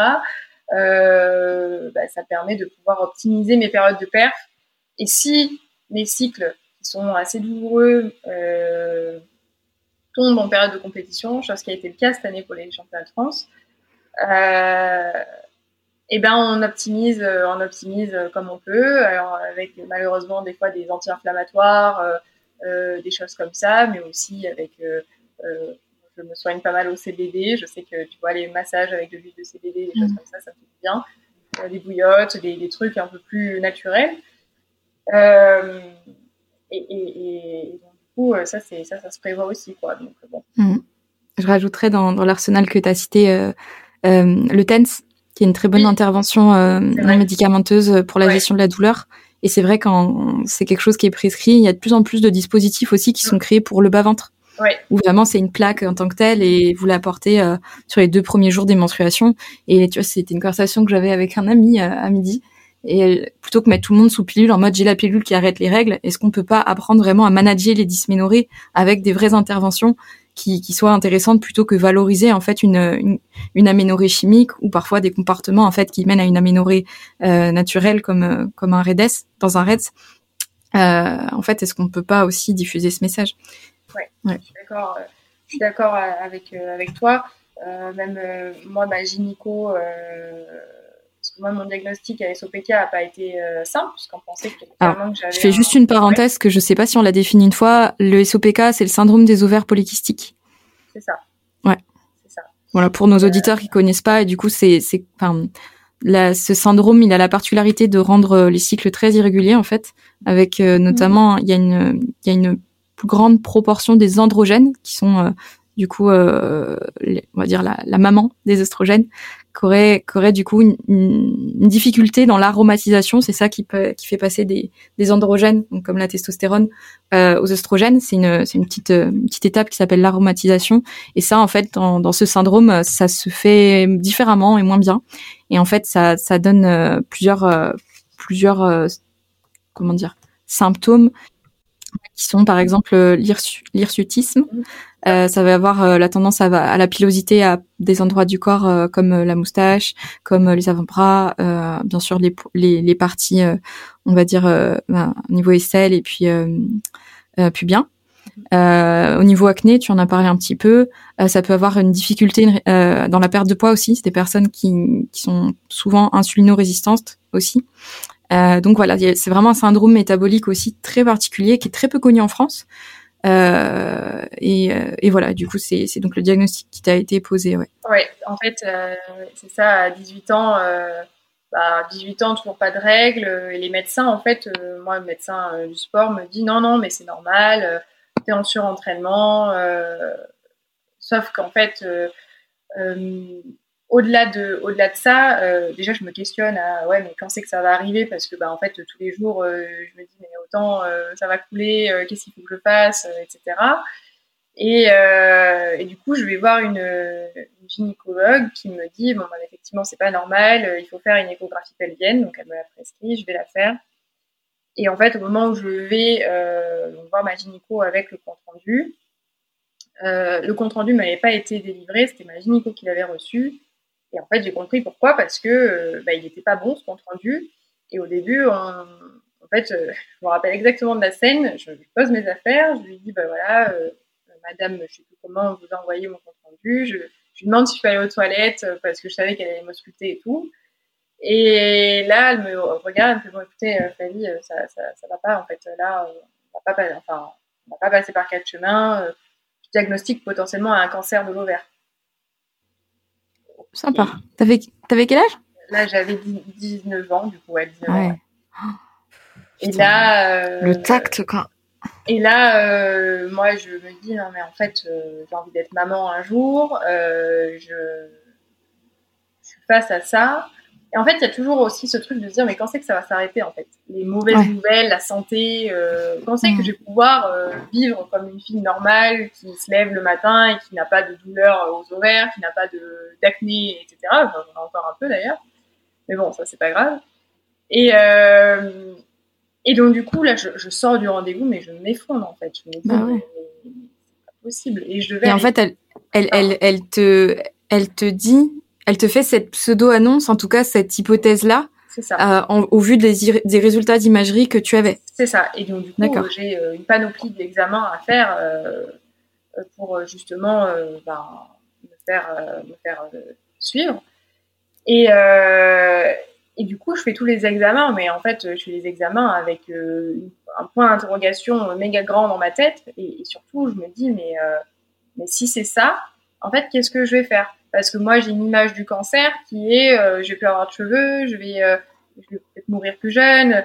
Enfin bref, j'ai tout. Pour, moi, il n'y a pas de côté positif euh, dans un cancer, donc je vois, je vois ma vie déjà pas se terminer, mais ne pas avoir d'enfant, être chauve, porter un ruban, enfin bon. Et, et c'est surtout que après toute l'énergie que j'ai mis à profit de ma guérison des TCA. Euh, et il faut savoir qu'à ce moment-là, je suis encore dans une phase hein, de, de, bah ouais, de, moi, en fait, où je me redécouvre. Et là, je me dis, mais même ma sexualité, elle va être impactée. Euh, et, et, je me dis, même pour rencontrer un garçon, si je lui dis, bah ouais, j'ai un cancer, euh, c'est, c'est, c'est, ça, fait, ça fait peur pour un garçon, surtout à cet âge-là. Donc, euh, bon, après, je fais, euh, donc, je fais un IRM, je fais des examens, je fais une, une hétérosonographie, donc en gros, ils, mettent du liquide à l'intérieur pour euh, faire ressortir les cellules qui vont prélever, etc. Tout se passe, les examens se passent bien. Euh, finalement, ce n'est pas un cancer. Donc là, quand elle m'a annoncé ça, euh, je oh, pense que j'ai perdu 50 kilos de transpiration pour le coup, parce que j'étais vraiment pas bien le jour de l'examen, enfin de, de, ouais, dans tout ce process. Ah ouais. tu vis avec une, une épée de Damoclès, euh, enfin c'est hyper compliqué, ouais. C'est ça, et puis surtout quand les quand j'allais chez les médecins, ils voyaient les ordonnances, ils disaient ah mais vous êtes jeune, euh... ah vous êtes jeune, euh, ouais bah ouais, mais j'aimerais euh, oui, merci de le souligner. ouais c'est ça. Donc du coup bon après les examens se, se, se passent, il s'avère que du coup je n'ai pas de cancer, que j'ai un SOPK très très développé du coup, d'où la peur qu'elle a eue sur les cellules. Ouais. Et, euh, et en fait, euh, au début, pareil, elle me demande, euh, elle me demande si je, je veux être sous pilule. mais en fait, on se rend compte que j'ai un taux de testostérone qui est vachement plus élevé que la norme. En fait, elle me dit la pilule, bah, ça va servir à rien. Et par contre, on se rend compte que j'ai effectivement un début de diabète de type 2, donc euh, insulino-résistance euh, assez élevée. Ouais. Donc là, tout un processus avec un, un endocrino, où je devais me, piquer euh, tous les jours euh, pour, euh, et sous stagide aussi, donc un, un gluco, de terme, enfin bref, ça bloquait un peu la, les pics d'insuline. Sauf qu'en fait, ce qui est compliqué, c'est qu'à ce moment-là, je réapprends à manger de tout, je réapprends à ne pas ah aller dans euh, les crises alimentaires. Dans la catégorisation d'aliments. Ah ouais, non, dans mais la catégorisation d'aliments. Et en gros, on me dit, ouais, mais là, euh, Madame Test euh, ou Mademoiselle Test, le sucre, là, on ne sait pas quoi. On me fait le, on me fait une prise de sang avec le HOMA. donc le mm. HOMA, c'est l'insuline sur les trois derniers mois. Mm-hmm. Et là, on se rend compte que je suis, je suis au max du max. Je suis, je suis bah ouais, parce que forcément, je faisais des crises, mais les crises faisaient partie du processus de guérison. Ouais. Donc, euh, donc du coup, euh, ouais, c'était une période où, en fait, bah, j'ai décidé de travailler par priorité. Parce qu'à un moment donné, il n'y a pas le choix, en fait. C'est ça. Euh, donc, j'en parle à ma diététicienne qui me, qui m'explique qu'on va, on va faire ce qu'il faut, mais que la priorité, c'est d'abord les troubles alimentaires, parce que je pourrais pas avoir une bonne santé euh, Mhm. si on ne soigne pas ça. Complètement. Et C'est ça. En parallèle, du coup, je fais un traitement avec une naturo euh, qui, m'aide euh, grâce à la gémothérapie, euh, des, choses comme ça, des infusions, à mieux gérer un petit peu tout ça, quoi. Donc la digestion, le foie, l'estomac, parce que bah, forcément il y a beaucoup de, de choses. Et, et du coup, on, on trouve un petit traitement euh, naturel à base de d'onagre, de bourrache, euh, etc. pour euh, m'aider à, à gérer les douleurs des règles et tout. Et au fur et à mesure, je, je m'en sors puisque du coup, au fur et à mesure, bah, mon poids descend. Donc, je redescends au niveau de mon poids. Et, et la vraie phase de guérison au niveau de mon poids, ça a été le confinement. Parce que moi, le confinement, ça a été une période géniale pour moi parce que bah, du coup, je, je travaillais plus, euh, euh, j'étais concentrée que sur moi, euh, je faisais mon petit sport euh, à la vie de personne. Enfin, c'était vraiment une super période. Et euh, du coup, bah, là, les analyses médicales euh, sont mieux. Euh, le SOPK qui euh, diminue. Euh, donc là, trop cool. Évidemment, des douleurs de règles toujours euh, hyper abondantes. Et là, euh, ma gynéco me dit Ouais, je pense qu'on va aller faire des examens. Donc, ça, elle me l'a sorti euh, la- l'année dernière. euh, pour voir quand même s'il n'y a pas une endométriose. Et là, effectivement, il y a de l'endométriose. Donc, je me dis Mais c'est pas possible. Ouais, le cumul des peines, ça va, quoi. Non, mais c'est ça. Bon, il s'avère que c'est une endométriose qui est très légère, donc il n'y a pas besoin de racler quoi que ce soit.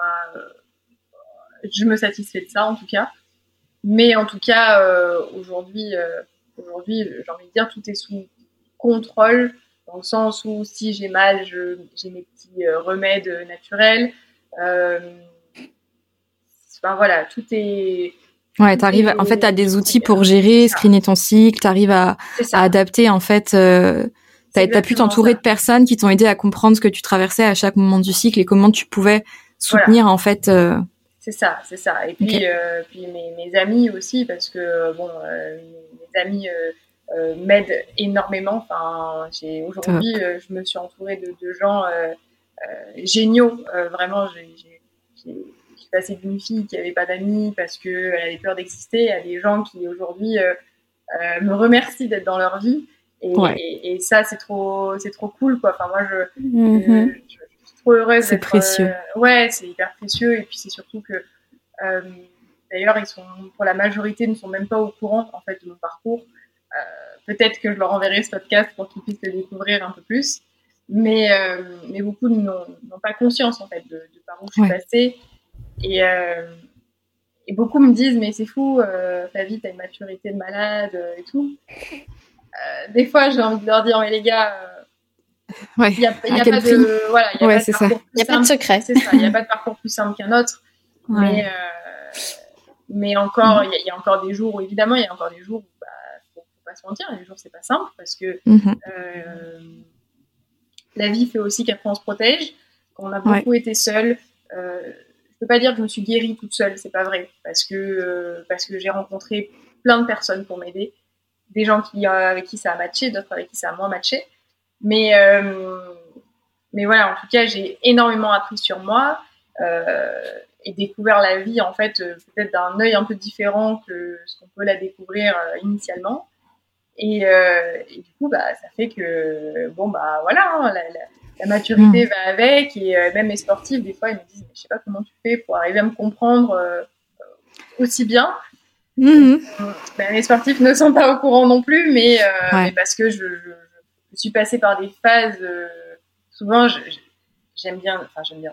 Souvent, je dis que je, que je suis passée euh, ouais, près, de la mort près de l'enfer, en fait, parce que, parce que, parce que ouais, ça n'a pas, été simple euh, tous les jours de se réveiller avec un espoir de se dire, ouais, trop bien, ma vie, ma vie, elle est cool, quoi. Non, ma vie, elle était pas cool. euh, puis il y a eu des comportements à côté. je l'ai pas dit, mais je m'étais mise à fumer, je m'étais mise à, à faire des, des, choses pas très saines pour mon corps pour, euh, pour sentir exister d'une autre façon. Quoi. Ouais, bah. Mm. euh, Ouais, t'as marché un petit peu sur les braises quand même de l'enfer sans, sans forcément Ouais, avoir ouais, plongé la ça. tête dedans, mais ça a été un, en tout cas quelque chose euh, d'assez euh, mouvementé et intense euh, c'est ça. Et dont t'essayes de, de tirer le meilleur, en tout cas de, de te, tu te sers de ton parcours quelque part pour aider les autres et c'est, wow. Ouais, ouais. Et Mm. puis aujourd'hui, j'essaye de prendre les choses avec beaucoup de, de recul. Euh, j'ai appris à plus, enfin, bête, hein, mais à plus juger aussi, euh, plus juger euh, les gens que je vois. Je vois beaucoup de Mm. personnes qui sont dans le jugement. Ouais, elle est grosse, elle est ci, elle est ça. Mm, Donc, tu vois, je suis We never un- know. C'est ça, en fait. Je suis pas forcément fan du body positive parce que c'est encore un, un autre débat, mais Ouais. bon. Body positive, euh, je suis pas forcément fan à partir du moment où la personne elle est en danger.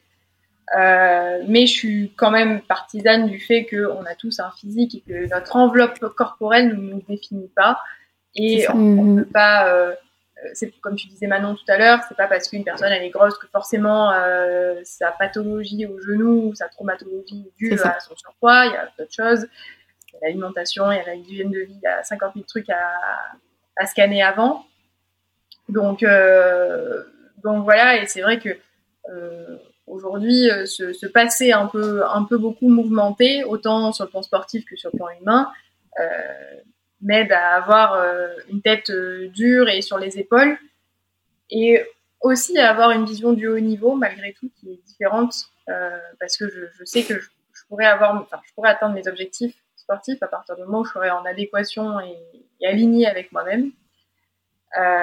Donc je sais que par moment, bah, pendant qu'il y en a qui s'entraînent, bah, moi je suis chez moi en train de prélasser sur mon canapé parce que j'ai besoin de ça.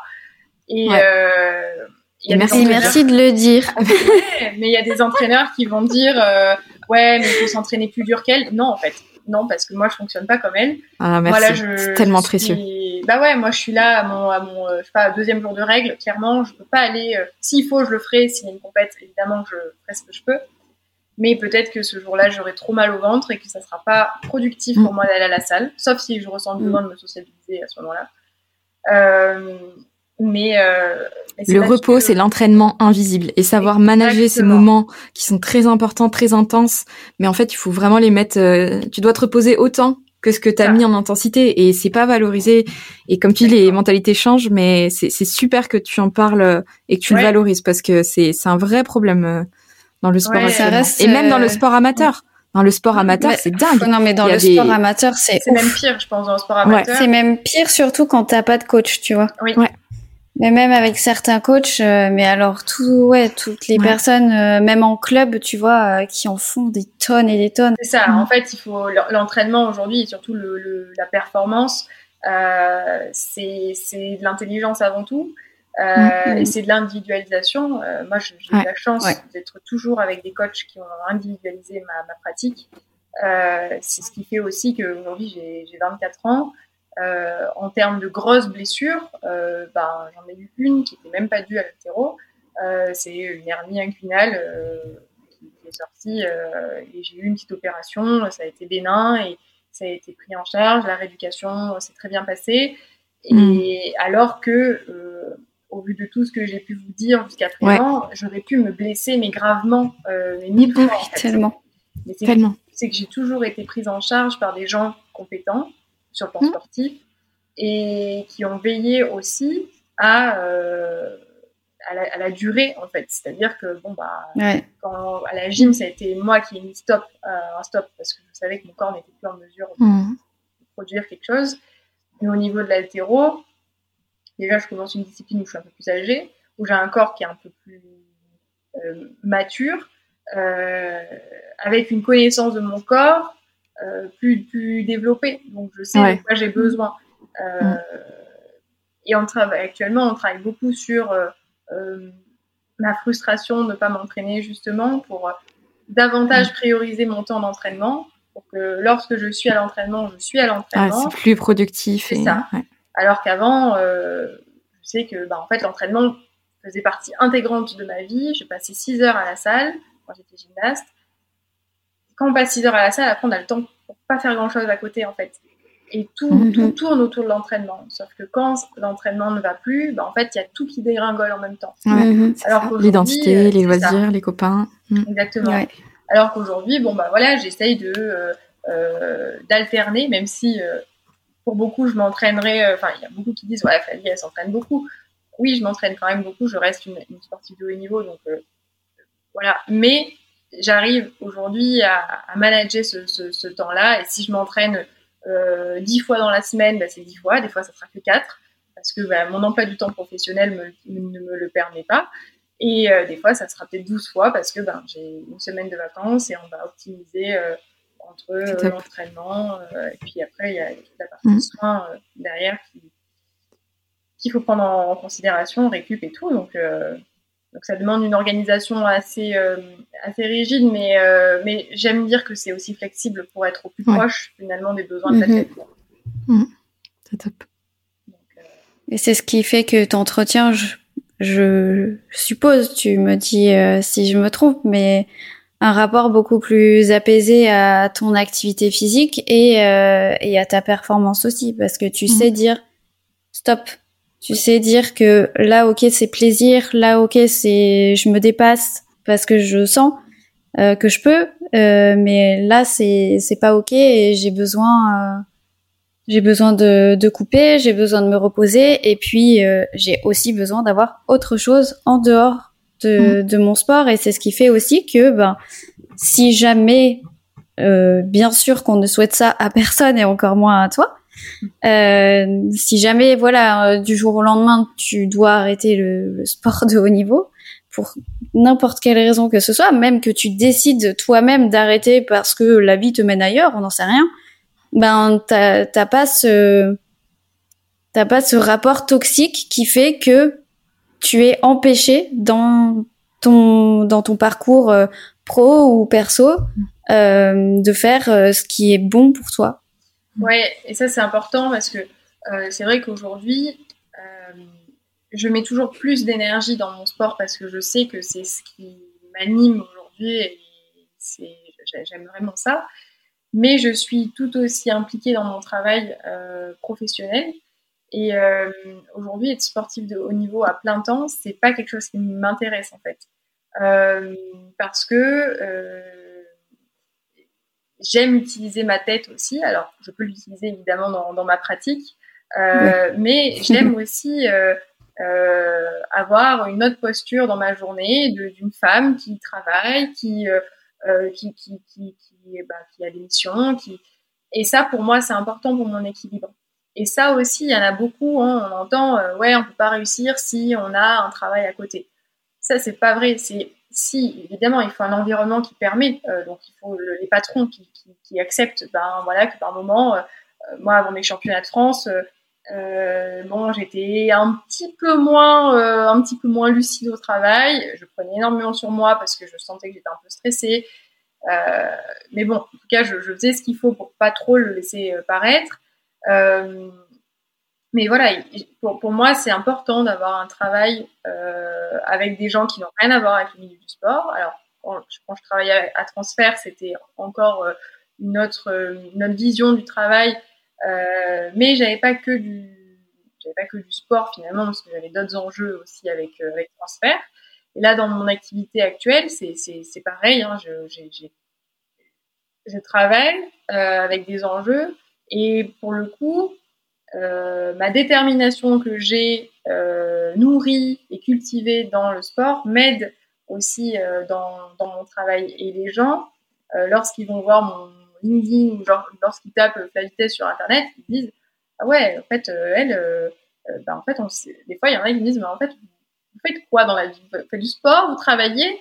Bah, En fait, je fais les deux et, et je suis heureuse comme ça parce que, certes, mes collègues me disent à chaque fois Mais en fait, Flavie, t'es t'as un rythme de vie qui s'arrête jamais. C'est vrai que par moments, j'ai des très grosses journées. Mais encore une fois, euh, j'arrive à investir autant de récupération mentale et physique que du, que du temps que j'investis physiquement et mentalement. Parce que le travail, pour, Mhm. c'est pas- pour moi, c'est pas très physique, c'est un travail sédentaire. Euh, mais euh, je, j'utilise énormément ma tête. Et, et pour le coup, pour le coup voilà, j'ai, j'ai trouvé un équilibre entre les deux. Et, et, est-ce que, est-ce que là, mon objectif, ça serait de faire un championnat d'Europe senior Est-ce que j'aurai le même discours à ce moment-là? Évidemment que ça va me demander un aménagement sur mon temps de travail, mhm. ce qui est normal parce que je vais devoir optimiser d'autres choses. mais mais aujourd'hui, à l'heure actuelle, en tout cas, j'arrive à j'arrive à, à, jongler euh, euh, d'une belle façon entre, euh, entre tout. Quoi. Ok, bah, merci franchement pour, cool. ce magnifique message. témoignage, pour ce mm. message vraiment authentique et sincère. Tu nous as donné vraiment beaucoup. Ah, je suis ravie. ouais. Est-ce que on peut, je pense qu'on va clôturer l'épisode parce que du coup, ça nous fait une, bien belle conversation. Euh, J'aurais deux questions pour finir. Euh, ce serait, est-ce que tu aurais une petite recommandation? Tu nous as parlé de tes premières règles, c'était la question historique, mais du coup, comme tu as un peu mentionné, on va pas la poser euh, pour cette fois-là. Euh, J'aurais aimé savoir si tu avais un livre, un podcast ou quelque chose, des ressources en lien avec l'épisode qui te paraît important à partager. Euh, alors... Euh... Tu as le droit de citer ton Instagram. Alors, vous aller sur Trace Your Body, Yor avec deux R, s'il vous plaît. Ok. Euh, alors, c'est pas je vous avoue, hein, c'est pas un Instagram qui est très euh, vivant, mais pour le coup, on est euh, avec Justine, on est très, euh, on est, on est très réactif par par message et on est très à l'écoute si jamais il y a des besoins, parce qu'on sait que des fois. des fois, il y a des gens qui nous écrivent sur des coups de tête parce qu'ils ont vraiment besoin d'aide et c'est un appel mm. à l'aide. Et moi, je trouve toujours le moment pour essayer de, de, répondre à, cet appel à l'aide. Ok. Euh, après. Euh, Et on préfère la qualité à la quantité. Tout à fait. L'algorithme des réseaux sociaux, c'est très compliqué quand même. Hein. oui, oui, oui. honnêtement, euh, sais pas que je m'en fiche, mais je. Instagram aujourd'hui pour moi n'est pas une source de publicité, c'est mhm. plus bon bah voilà si on me cherche on me trouve dessus, mais en tapant Flavitesse vous ne trouverez même pas d'ailleurs. Faut vraiment taper euh, ce nom-là. Ok. C'est ça. Euh, alors, un nom de livre, euh, ça serait. Alors, je réfléchis. Un livre... Mais même un livre qui t'a aidé, qui a changé ta vie, parce que tu disais que ça t'avait. C'est La puissance de la joie de Frédéric Lenoir. Ok. ouais, c'est un livre qui parle justement de, de la joie et, et, et, justement de, de l'intérêt d'être joyeux dans la vie. Euh, mais que la joie, c'est pas juste euh, sourire à la vie, c'est tout un état qui, qui, qui, se construit, qui se cultive. Donc euh, il y, a, y, a, ce livre-là. Il y, a les quatre, il y a les quatre accords Toltec qui m'ont énormément. Un bon classique. un bon classique, mais un bon classique qui, qui, aide. Et qui peut se relire plusieurs fois parce que je trouve que chaque lecture t'apporte autre chose. Après, qu'est-ce qu'il est mal traduit en français? On est tous d'accord. Mais quand même, il y a des choses. Euh, euh, alors, j'ai plus le, le, nom, mais je pourrais te l'envoyer pour que tu le mettes en barre euh, ouais, carrément. d'infos là. c'est un livre qui parle justement de l'amour, de la relation de couple et avec le HPI. Ok. Parce que okay. on pas, pas, énormément parlé, mais moi le HPI m'a énormément questionné dans ma vie, notamment à avec les autres. Ok. Euh, et avec les garçons, euh, parce que parce qu'on a un cerveau qui ne s'arrête jamais de, de penser, euh, et que tout devient une question et que euh, l'estime est énormément remis en question. En gros, c'est une, une, psychologue qui parle de la compatibilité amoureuse avec euh, bah, les, les, hommes ou les, femmes. Les hauts potentiels. Voilà, les hauts potentiels. Et les besoins qu'on a. En tout cas, c'est un, un, chouette livre qui m'a qui m'a beaucoup fait pleurer d'ailleurs parce que je me suis je me suis dit bah déjà je suis pas toute seule et en fait autant que peut-être que des personnes vont se reconnaître dans mes TCA, euh, moi je me suis beaucoup reconnue dans ce livre et ça m'a permis de, d'avoir un message d'espoir aussi sur, euh, sur les relations humaines en tout cas. Donc il y a celui-ci. Après, euh, après il y a, au niveau sportif, quand j'ai un petit, un petit coup de blues, je regarde toujours la course de Floria Gay. Ah ouais. Des championnats d'Europe, euh, moi cette euh, Est-ce que tu as reconnu qu'il y a un extrait sonore dans, dans notre euh, dans notre générique? C'est la fin de la course de Floria. Ah oui, ouais, bah, elle va y aller, elle va y aller. C'est ça. Et moi déjà, la, la, voix de Montel m'a percé toute mon enfance. Et, et c'est vrai que c'est une vidéo qui, bon, lorsque j'ai un petit coup de, ah ouais. de, de, down, je la regarde et je me dis bon allez Flavie t'as vu ce qu'elle a fait. Euh, alors certes, pas la même discipline, c'est une fille que je connais pas, je l'ai jamais vue, mais en tout cas, euh, euh, voilà, elle est, elle est très très inspirante. Donc, euh, donc voilà, en tout cas, c'est des petites, euh, des petites ressources que j'ai qui me, qui m'aident à, voilà, à- quand j'ai un petit coup de, de blues, euh, qui m'ont aidé dans ma vie. Quoi. Bon bah super. Et du coup, pour te contacter, est-ce qu'on peut passer par LinkedIn, peut-être ton Oui. mail? Comment? Ouais, ouais, par LinkedIn, par, euh, bah, par le, le Instagram, euh, par mail aussi. Euh, bah, mon, nom et, et mon, prénom, mon prénom et mon nom avec gmail.com. tout Ok. attaché. Euh, donc, euh, donc ouais, pour, euh, pour parler euh, des, des TCA et tout, il n'y a pas de, pas de souci. Je, je reste disponible et, euh, et d'une oreille bienveillante, comme j'aime bien dire. Voilà. Bah merci Flavie, c'est top. Ouais, merci beaucoup. Bah. Merci à vous surtout pour, euh, pour ce- cet espace d'échange qui est, qui est bienveillant et qui, euh, ouais, où on se sent, on se sent très bien, libre. C'est super parce qu'il faut savoir que j'étais pas du tout au courant des questions que j'allais avoir, donc rien Ouais. n'est préparé, tout est au feeling. Et euh, c'était un réel plaisir en tout cas de pouvoir échanger Mm. avec vous. Bah écoute, euh, ouais, c'est ce qu'on souhaite, hein. bah non, je pense. Ouais. Donc, euh, ravi que tu aies ressenti, euh, re- ressenti la liberté de t'exprimer et, et voilà, c'était un réel plaisir partagé. Un jour, on a on a brainstormé avec Barbara sur ce qu'on voulait un petit peu donner comme tonalité au podcast et on s'était dit qu'on voulait que ce soit un petit salon accueillant C'est ça. avec euh, du thé chaud, avec euh, vraiment un- on est bien, on est sous les plaids et on peut parler tranquillement et quelque Ouais, chose de très réconfortant. Entre On essaye. copines, euh, entre C'est ça. copines avec les petits, euh, les petits chocolats, les petits gâteaux. euh, On peut même mettre euh, des guimauves dessus, tu sais, les bonnes euh, petites chamallows. Voilà, c'est cette ça. vibes-là qu'on voulait. Ben, ben, en tout cas, c'est Ouais. ce qu'on y retrouve. Bon, bah, tant mieux. Merci Ouais. pour tout ce que tu nous as donné. Et puis, écoute, euh, à bientôt. À bientôt! À bientôt tout le monde! Merci à toi d'avoir été jusque-là. Si tu as aimé cet épisode, n'hésite pas à laisser 5 étoiles sur ton appli de podcast préféré et des commentaires bien sûr. N'hésite pas à nous dire ce que tu as aimé ou ce que tu voudrais voir améliorer. Et dans notre prochain format d'interview, si tu veux écouter quelqu'un en particulier sur le sujet de la femme sportive, n'hésite pas à nous le suggérer en commentaire ou en DM sur Instagram. Allez, à bientôt